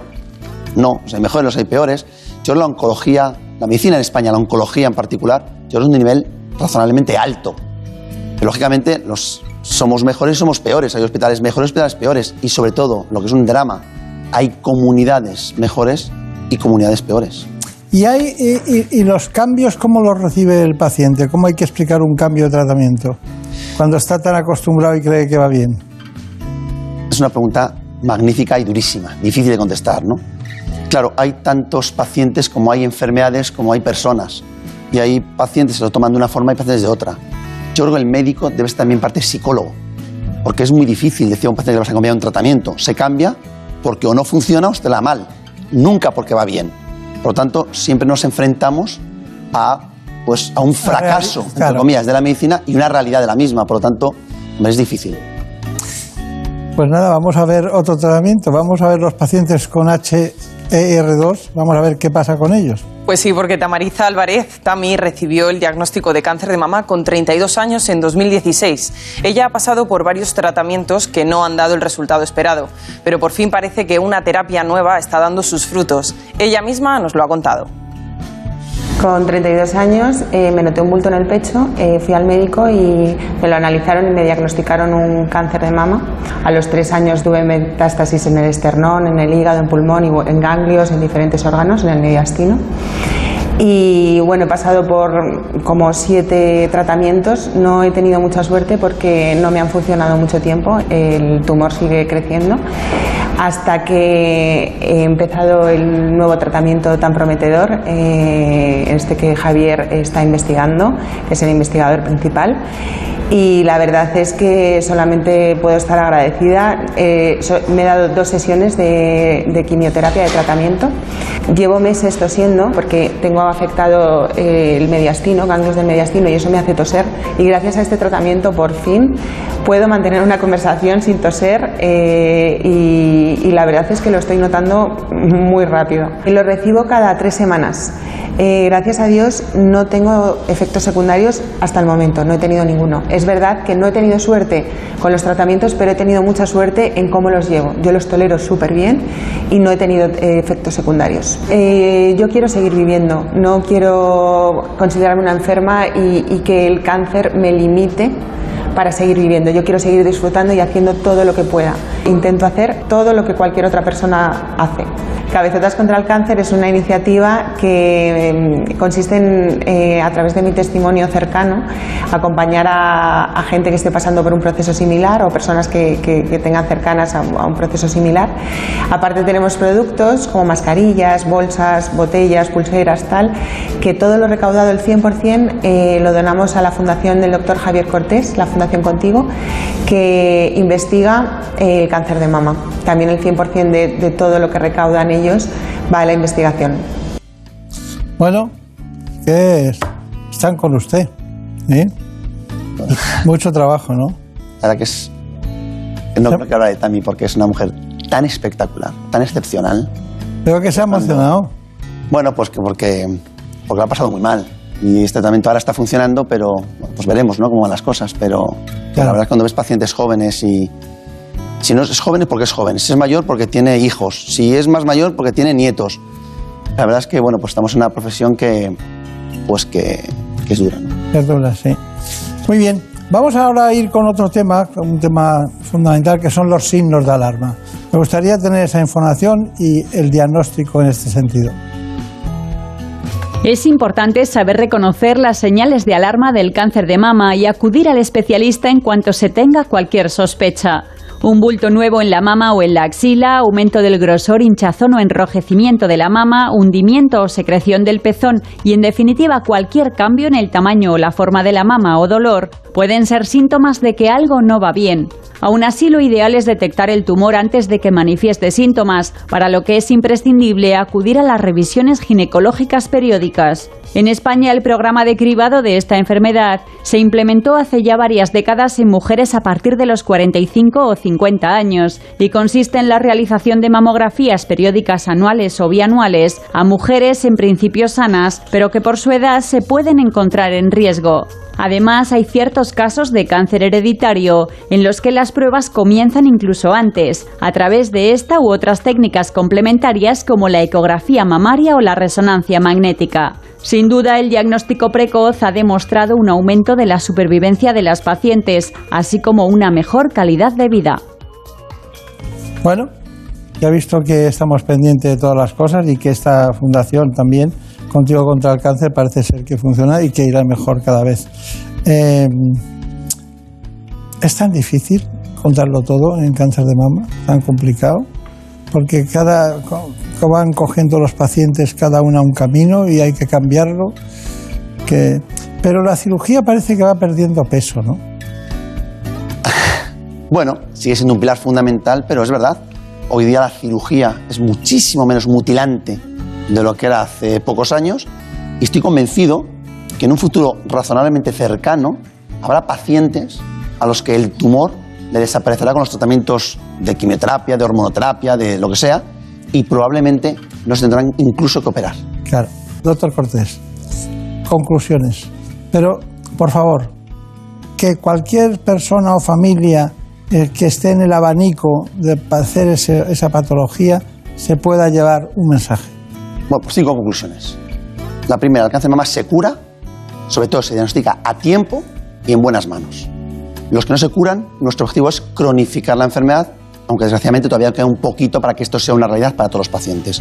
Segundo, hay que ponerse en manos de buenos profesionales, como todo en la vida, de buenos abogados, de buenos arquitectos, también de buenos médicos y de buenos oncólogos. Si pueden ser específicos de cáncer de mama, en este caso, mejor. Tercero, confianza en la sanidad española. Es una buena sanidad. ¿Se pueden hacer mejor las cosas? Claro que sí, pero vamos por una buena línea. Cuarto, las vacunas llegarán. De momento no hay vacunas como tal, hay tratamientos que pueden prevenir las recaídas del cáncer de mama. Nosotros estamos ahora estudiando a ver si podemos efectivamente prevenir el cáncer, pero esto todavía nos queda. Y quinto y último, la investigación. Necesitamos más y mejores recursos para investigación, pero confianza en la investigación clínica. Los estudios clínicos deben ser parte de la asistencia clínica. No hay mejor forma de ofrecer un tratamiento bueno a los pacientes que anden las dos perspectivas, la clínica clásica y la de la investigación. Los dos juntos como podremos vencer a esta enfermedad y sobre todo curar más pacientes. ¿Cómo vive usted el fallecimiento de un paciente con cáncer? Mal, mal, mal. A mí me afecta. Y nota, y nota, y, y nota cuando se va a acostar por la noche o cuando está descansando o cuando piensa un, un poco, nota que desde que usted empezó esto que lleva prácticamente media España en, coordinando los temas, las unidades de trabajo y tal, ¿nota que hemos avanzado realmente? Muchísimo. Cuando yo empecé en cáncer de mama hace ya 20, 22 años más o menos, pues, por ejemplo, el cáncer de mama ER2 positivo, una paciente diagnosticada con metástasis vivía un año, año y poco. Hoy, muchas de ellas se cronifican, muchas ya no se mueren de cáncer de mama ER2 positivo, o bien muchísimos años. Por tanto, claro que hemos avanzado muchísimo, muchísimo, muchísimo. Y en el campo de la curación del cáncer de mama localizado, pues de curar un 60-70% hace 20 años, a curar en este momento 75-80%. O sea, hemos avanzado mucho, pero todavía nos queda mucho más por hacer. Nos queda muchas veces por estar con usted porque el tiempo siempre se me pasa volando, incluso cuando tomamos un café. Así que que tenga mucha suerte, que sea muy feliz, que le patrocinen las grandes entidades que se dedican a la investigación y que un día le veamos ahí en las puertas del Nobel, que yo sé que usted es uno de ellos. ¿A qué conoce alguno? Conozco tres. Tres, ¿no? O sea, que va a ser el cuarto. Sí, claro, que seguro, seguro. Yo no sé por qué todavía no me han llamado. Bueno. Ojalá curemos más y demos más pacientes sonriendo, que una sonrisa a un paciente para mí vale más que un premio Nobel. Pues nada, le seguiremos de cerca. Muchas gracias. Gracias.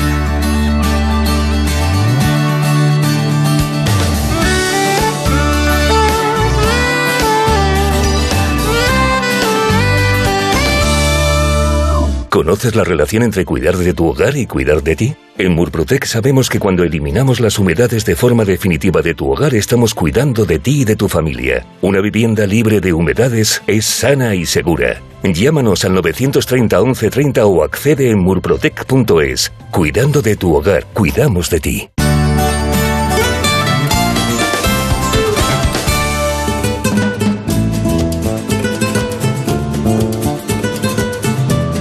Ha llegado el momento de conocer lo que publican nuestros compañeros de La Razón en ese suplemento de A tu Salud. Saludos desde La Razón. Esta semana contamos cómo y por qué los robots están tomando la sanidad. En concreto, la cirugía robótica está cada vez más presente por sus ventajas frente a la tradicional. En urología, por ejemplo, el 85% de las intervenciones se realiza así e incluso ya se hacen trasplantes renales con esta tecnología. Y en esta línea hablamos también del futuro de la sanidad en el metaverso, donde será posible desde practicar operaciones hasta evitar fármacos falsificados.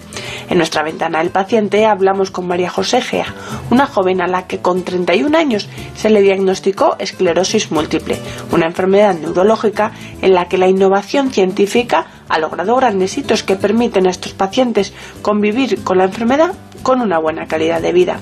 También entrevistamos al doctor Philippe Sansonetti, microbiólogo que ha recibido esta semana el premio Abarca Prize por su trabajo sobre la bacteria Shigella.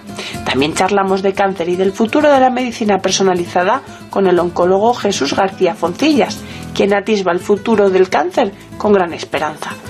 Por último, en nuestra sección de alimentación hablamos del papel que juega la dieta a la hora de frenar la caída del cabello propia del otoño, mientras que a nuestra contra entrevistamos a Víctor Amat, autor de Psicología Punk, un libro de autoayuda que apuesta por liberarnos de esa autoayuda. Pero como siempre encontrarán más información en las páginas del suplemento a tu salud y durante toda la semana en nuestra web www.larazón.es barra salud. Sin más, que pasen una feliz semana y cuídense.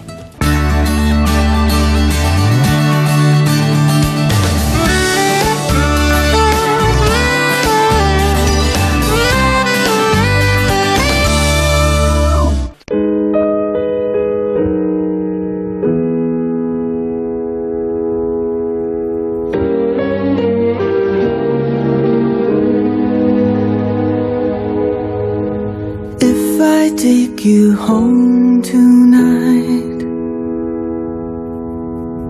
I will think of songs to sing to you.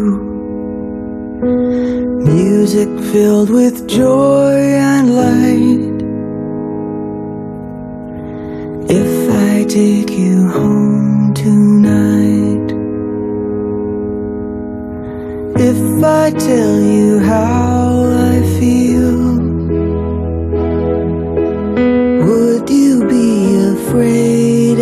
llegado el momento en esta luz del día de hablar de medicina estética. Lo hacemos con la doctora Marta Garay, que pertenece al grupo Pedro Jaén. Es experta en medicina estética corporal. Y es que hoy, el aspecto de nuestro cuerpo se ha convertido en algo esencial para la comunicación entre muchas personas. Así que vamos a hablar de diferentes tratamientos estéticos no invasivos que ayudan a tener el aspecto deseado. Lo, ha preparado, como siempre, Marta López Llorente. Así que escuchemos, cómo no, el informe que hemos hecho para introducirles en el tema con la doctora Marta Garay.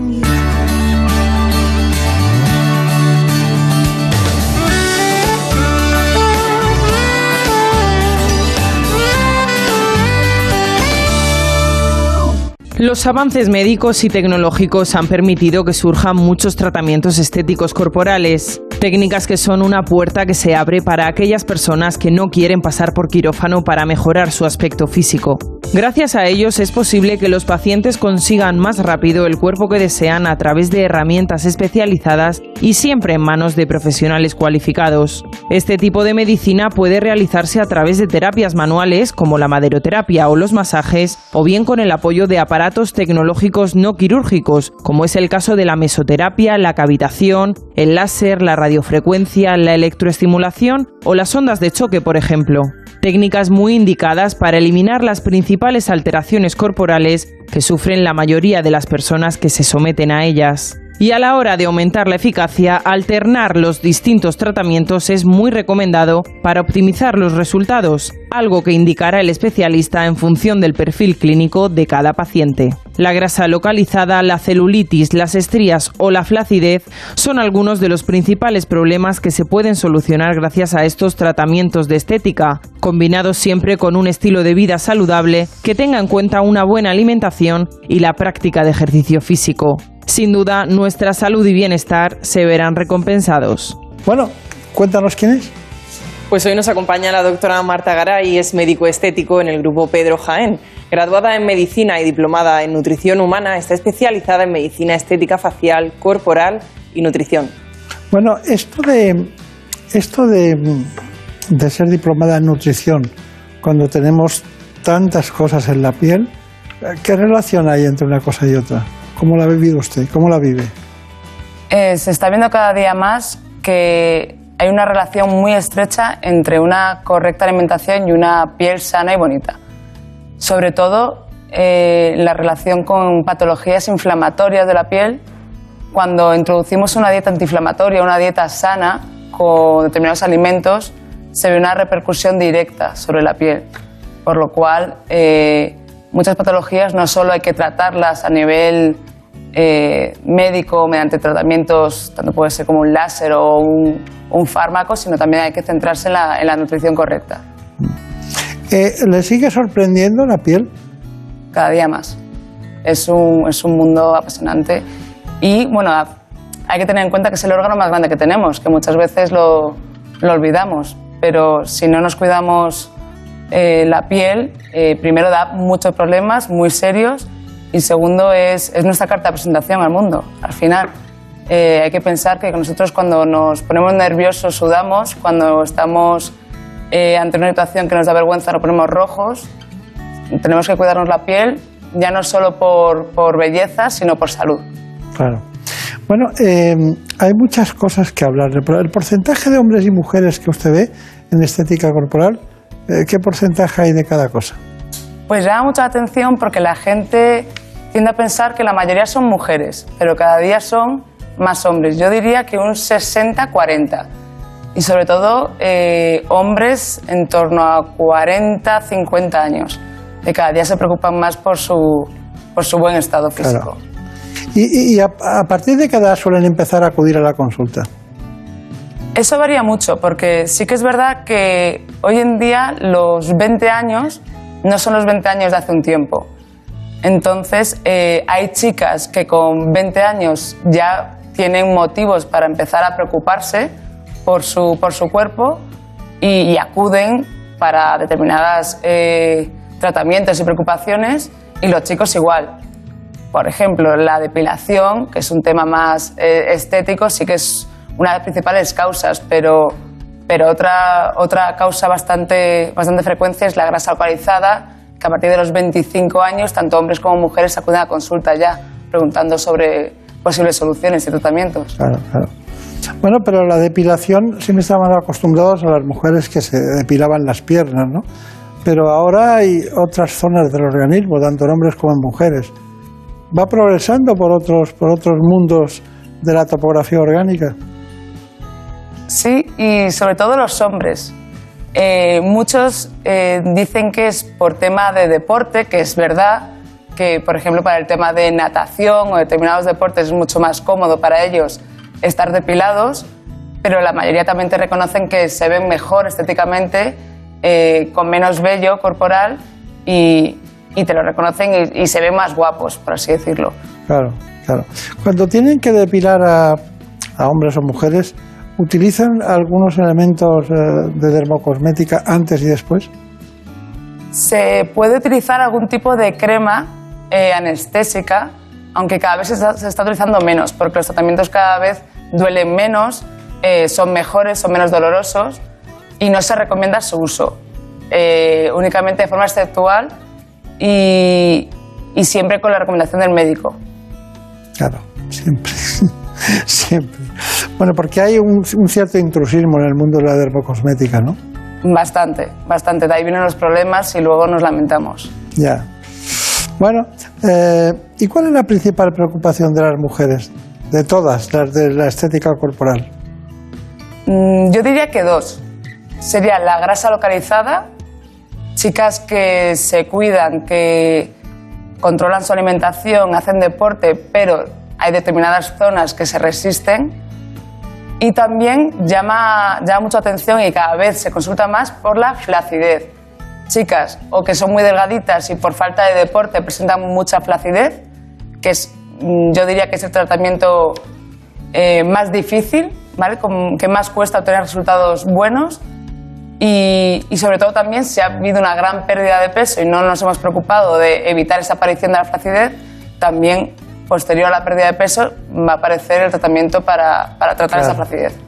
Ah, y cuando levantan los brazos ya con algunos años, ya, ya empiezan las cosas a notarse que, que molestan, ¿no? Molestan, porque es un, es un signo casi de, no voy a decir que de rechazo, ¿no? Porque eh, no solo somos piel, sino también somos personas, somos básicamente personas, eh, tenemos emociones, formas de presentar, pero claro, la piel de esa zona es, delata mucho, ¿no?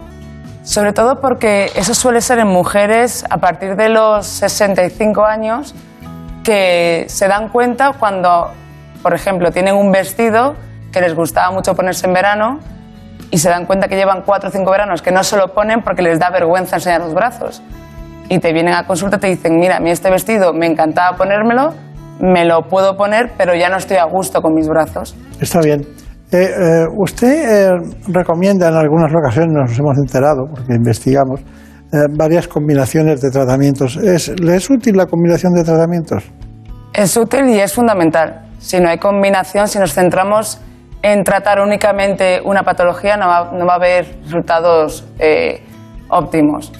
Al final nosotros tenemos que tratar, yo siempre lo explico a los pacientes, tres zonas, por así decirlo. Sería la piel, evitar la flacidez, la grasa, que puede estar en exceso o puede haber déficit, y el músculo, lo mismo, puede haber déficit de, tono muscular, por lo cual si nos centramos en uno de esos tres problemas sin tratar los otros dos, no va a haber buenos resultados. Por eso siempre la combinación de los tratamientos.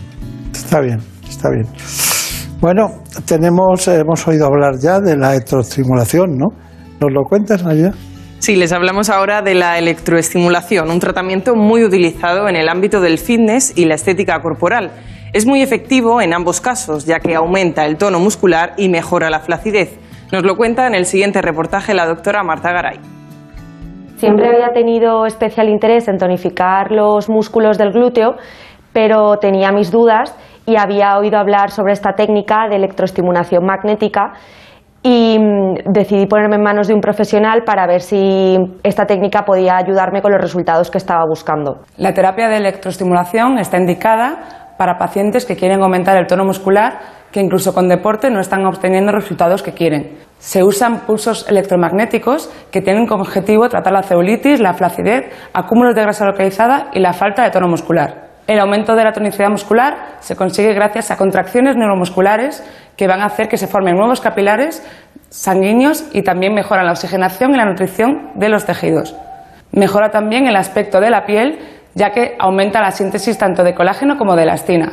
Está contraindicado en determinadas situaciones, como serían llevar un marcapasos cardíaco, algún tipo de alteración circulatoria, hernias de abdomen o inguinales o alteraciones de la piel que vamos a tratar. Las dudas principales de este tratamiento es si este tratamiento podría sustituir al deporte que debemos hacer de forma rutinaria. La respuesta es no. Debe combinarse también con una rutina de deporte semanal. Este tratamiento se puede combinar con otro tipo de terapias, como puede ser la frecuencia o las ondas de choque, obteniéndose así mejores resultados. Y está indicado tanto para hombres como mujeres, aunque siempre lo suelen solicitar más los hombres de mediana edad. La sesión no ha sido nada dolorosa, ha sido de aproximadamente unos 20 minutos. He podido notar el trabajo muscular y, según me ha contado el especialista, eh, con pocas eh, sesiones podré ver los resultados. Bueno, está muy bien. ¿Algo que añadir a la electroestimulación? Para mí es uno de los tratamientos estrella, sobre todo para tratar la flacidez. Por lo dicho, una persona puede, sobre todo mujeres de, de en torno a los 40, 50 años, puede hacer una correcta, un correcto estilo de vida con deporte, pero si no consigue una un tono muscular suficiente para combatir la flacidez, es una ayuda que da muy buenos resultados. Está bien. Bueno, doctora, pero ustedes últimamente están prestando mucho la atención a la radiofrecuencia. ¿Cuál es la razón? La radiofrecuencia eh, trabaja dos problemas al mismo tiempo. Trabaja la flacidez porque nos ayuda a producir mucho más colágeno, que es una sustancia que perdemos con la edad, y a su vez eh, nos ayuda a eliminar determinados acúmulos de grasa, por lo cual nos ayuda a moldear la figura. Es un tratamiento que es totalmente indoloro, que es bastante agradable, la gente eh, disfruta durante el proceso y se puede eh, aplicar en todo el cuerpo, por lo cual los resultados son muy buenos con, con- con un mantenimiento a largo plazo bastante, bastante óptimo. Claro, claro. Bueno, Marina Montiel, ¿qué tenemos de radiofrecuencia? Pues sí, añadimos y seguimos con este tratamiento y les contamos en qué consiste la radiofrecuencia. Un procedimiento, como decía la doctora, indoloro que favorece la formación de nuevo colágeno, la circulación de la piel y es muy efectivo para reducir la celulitis. La radiofrecuencia utiliza ondas electromagnéticas de alta frecuencia para calentar diferentes capas de la dermis de una forma controlada. Tiene como principal objetivo aumentar la síntesis de colágeno y de elastina y la formación de nuevos vasos sanguíneos, con la consiguiente destrucción de las células grasas. Es el tratamiento ideal para tratar la flacidez, ya que la piel se observa más tersa al mismo tiempo que mejora la circulación sanguínea y linfática. Los resultados se empiezan a notar en torno a la primera sesión, pero se recomiendan un mínimo de cinco sesiones. La técnica está indicada para llevarla a cabo dos veces a la semana y es importante combinarla con otros tratamientos médicos, como podría ser la carboxiterapia o incluso la mesoterapia. El proceso dura aproximadamente una hora y consiste en desplazamiento del cabezal de la máquina transmitiendo un calor mínimo de 40 grados por la zona que vamos a tratar. Siempre se termina con un masaje relajante. Es un tratamiento no doloroso y que únicamente estaría contraindicado en el caso de tratarse de una mujer embarazada en periodo de lactancia, enfermedades neuromusculares y prótesis metálicas o marcapasos. Los resultados están siendo increíbles. Noté el cambio desde la primera sesión, ya que mi piel mejoró al instante. Y según avanza el tratamiento, siento la piel cada vez más tersa, sobre todo la firmeza, que ha superado todas mis expectativas. Ha quedado muy claro el embarazo en la radiofrecuencia, ¿no? Sí, el embarazo, eh, sobre todo en- también en el periodo de lactancia, no se recomienda ningún tipo de aparatología médica, sobre todo por prevenir. No hay estudios médicos, por lo cual siempre eh, este tipo de tratamientos se espera a que haya pasado por lo menos un tiempo prudencial. Claro, claro, claro. ¿Qué preguntas tenemos? Sí, hemos escuchado muchas veces hablar de que la depilación láser puede ser más o menos efectiva dependiendo del tipo de piel de la persona, de si el pelo es más o menos grueso, del color, etcétera. ¿no? Entonces nos preguntan si, si la tecnología ha conseguido superar estas limitaciones o si sigue habiendo personas con mayor capacidad para, para poder solucionar este problema.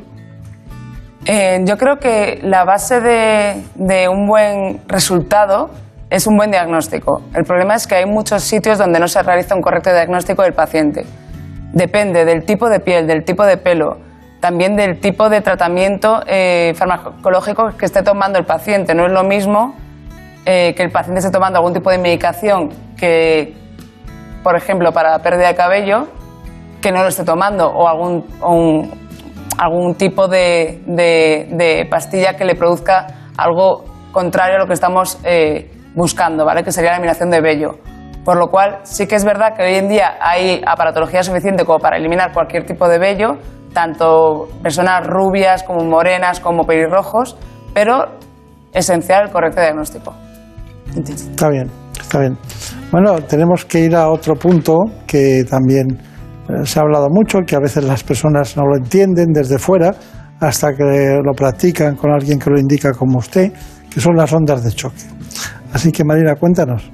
Pues sí, para finalizar les dejamos con un revolucionario tratamiento no invasivo que brinda un placentero confort. Se trata de las ondas de choque, una de las técnicas más eficaces que existen para reducir la famosa piel de naranja. Las ondas de choque es una técnica que se emplea para tratar zonas de grasa localizada. También da muy buenos resultados, sobre todo cuando hay celulitis de tipo fibrosa o dura. Estas ondas lo que provocan son unas vibraciones que dan lugar a un aumento del flujo sanguíneo. Eso hace que el metabolismo aumente y sea más fácil eliminar residuos de nuestro organismo. También mejora mucho la producción de colágeno y elastina, que va a dar lugar a una mejora importante de la textura de la piel. Estas ondas acústicas van a transmitir una vibración que va a tener como objetivo romper los septos fibrosos de la celulitis más dura o fibrosa que tengamos acumulada en la zona que vamos a tratar. Este tratamiento se puede empezar a usar a partir de la adolescencia, más o menos mujeres y hombres por igual, y no es una técnica dolorosa en ningún momento y se puede incorporar uno a la vida laboral sin problema alguno.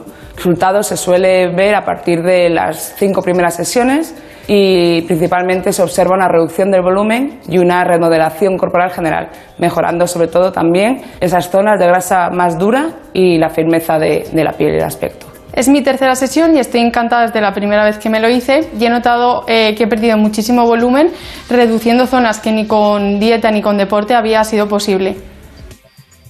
Está bien. Bueno, este tema de, la, de evitar la piel de naranja, debe haber muchos grados de piel de naranja, ¿no? Sí, hay muchos grados, por eso volvemos a lo mismo, el correcto diagnóstico. Eh, no podemos hacernos ningún tratamiento corporal sin haber hecho previamente un correcto diagnóstico. Muchas veces eh, los pacientes se, se enfadan porque han hecho, se han hecho algún tratamiento en algún sitio que no ha obtenido los resultados que querían y es porque no se le ha hecho un estudio ni, ni una valoración correcta. Eh, la piel de naranja se puede tratar, se puede eh, obtener resultados muy positivos, muy buenos, si siempre se, se diagnostica el grado correcto para, para hacer el, un tratamiento eh, que mejor resultados pueda dar. Claro, claro, claro. ¿Alguna pregunta? Pues sí, nos han escrito también preguntándolos por las populares estrías o las cicatrices localizadas quizás en algún sitio demasiado visible. ¿Existe solución para esto o hay que olvidarse? Eh, esencial la visita al médico, en especial yo recomendaría visitar al dermatólogo, porque no es lo mismo una estría roja que una estría blanca, una estría que sea reciente, que sea más antigua. Y lo mismo, depende mucho del, del fototipo que tenga esa persona, si se es más clarito, más oscuro, y del- de la antigüedad de la estría. Pero sí que hay tratamientos y sí se pueden tratar. La, la, la estría de post-embarazo, la progestacional, que es tan frecuente, ¿esa se corrige sola o no? Se corrige si se trata a tiempo. Sola no. Sola no. O sea, si no hacemos ningún tipo de tratamiento, hay personas muy afortunadas con muy buena genética que sí se puede corregir sola, pero generalmente siempre hace falta una pequeña ayuda. Bueno, paso del tiempo, eso no hay quien lo pare, ¿verdad, doctora? Eso nos pasa a todos. Sí. Una cuestión. Usted ha hablado de los impulsos eléctricos, bueno, la electroestimulación, pero ¿qué es mejor, hacer deporte o utilizar la, la electroestimulación muscular? Hacer deporte. Yo siempre lo digo, eh, la medicina estética corporal nos puede ayudar, pero para estar bien, para estar sanos, porque el principal objetivo es estar sano, 60% nutrición, 30% deporte, 10% una pequeña ayuda con medicina estética. Pero fundamental la buena nutrición y el deporte. Claro, claro. Bueno, de todas maneras, hay mucha gente que, que genera mucha satisfacción la dermocosmética y el tratamiento corporal en todos los sentidos. ¿no? O sea, usted ve que incluso hablan ya de medicina eh, corporal o estética corporal eh, personalizada, ¿no? Es que eso es fundamental, que sea personalizada porque cada persona tenemos eh, unas necesidades diferentes, un cuerpo diferente y de ahí la importancia del diagnóstico. yo siempre me encanta estar mucho tiempo con mis pacientes en la primera consulta y preguntarles sobre todo sobre su situación emocional en ese momento. No es lo mismo una persona que quiere hacer un tratamiento corporal que esté pasando una buena época, anímicamente hablando, que una persona que no lo está pasando bien. Porque esa persona que no lo está pasando bien, a lo mejor este tratamiento eh, va a ser una pequeña ayuda para sentirse mejor o al revés, sino que no estamos solamente ahí para, para, que se vea mejor físicamente, sino también para que emocionalmente se encuentre mejor y esté, y esté más a gusto. Eh, cuando alguien quiere un tratamiento corporal, va, primero buscan ustedes el diagnóstico en su propia consulta y deciden lo que van a hacer. ¿Cómo es el proceso? Nosotros en Grupo Pedro Jaén siempre hacemos una primera consulta con el médico. Siempre es fundamental que primero pase por, por nuestra consulta, se le haga un diagnóstico global y, luego ahí hacemos un tratamiento y siempre de la mano del médico. Siempre hacemos un seguimiento para saber si ese tratamiento le está viendo bien, si el paciente está contento, si no está contento, si se están llegando a resultados que, que este paciente quiere o no quiere. Claro, claro. ¿Cuál es su conclusión de todo lo que hemos hablado? Mi conclusión sería, primero, fundamental un estilo de vida saludable.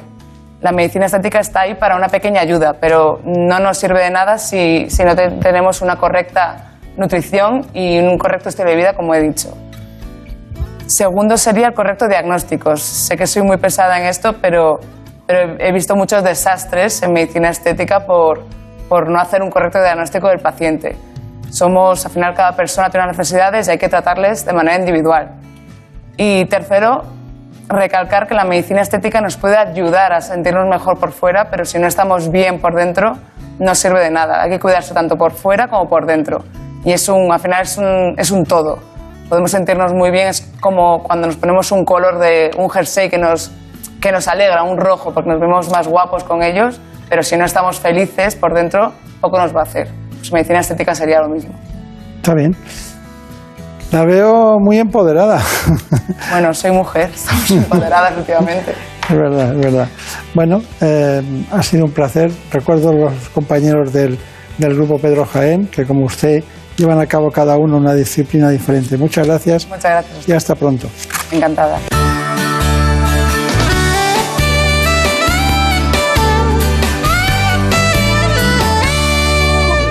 Por un beso tuyo, contigo me voy. No me lo pregunto, contigo me voy. Que se me fue del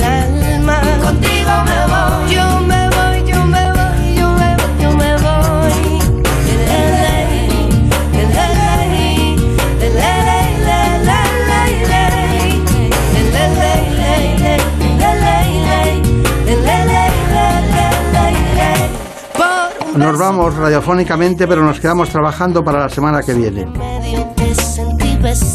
Este gran equipo en el que nos preocupamos de que conozcan las últimas novedades en el ámbito de la salud.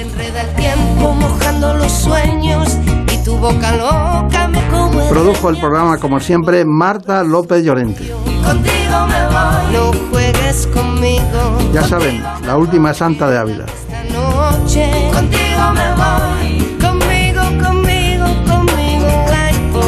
Volveremos la semana que viene. Que lo pasen muy bien. No puedes conmigo, contigo mejor. Quédate esta noche.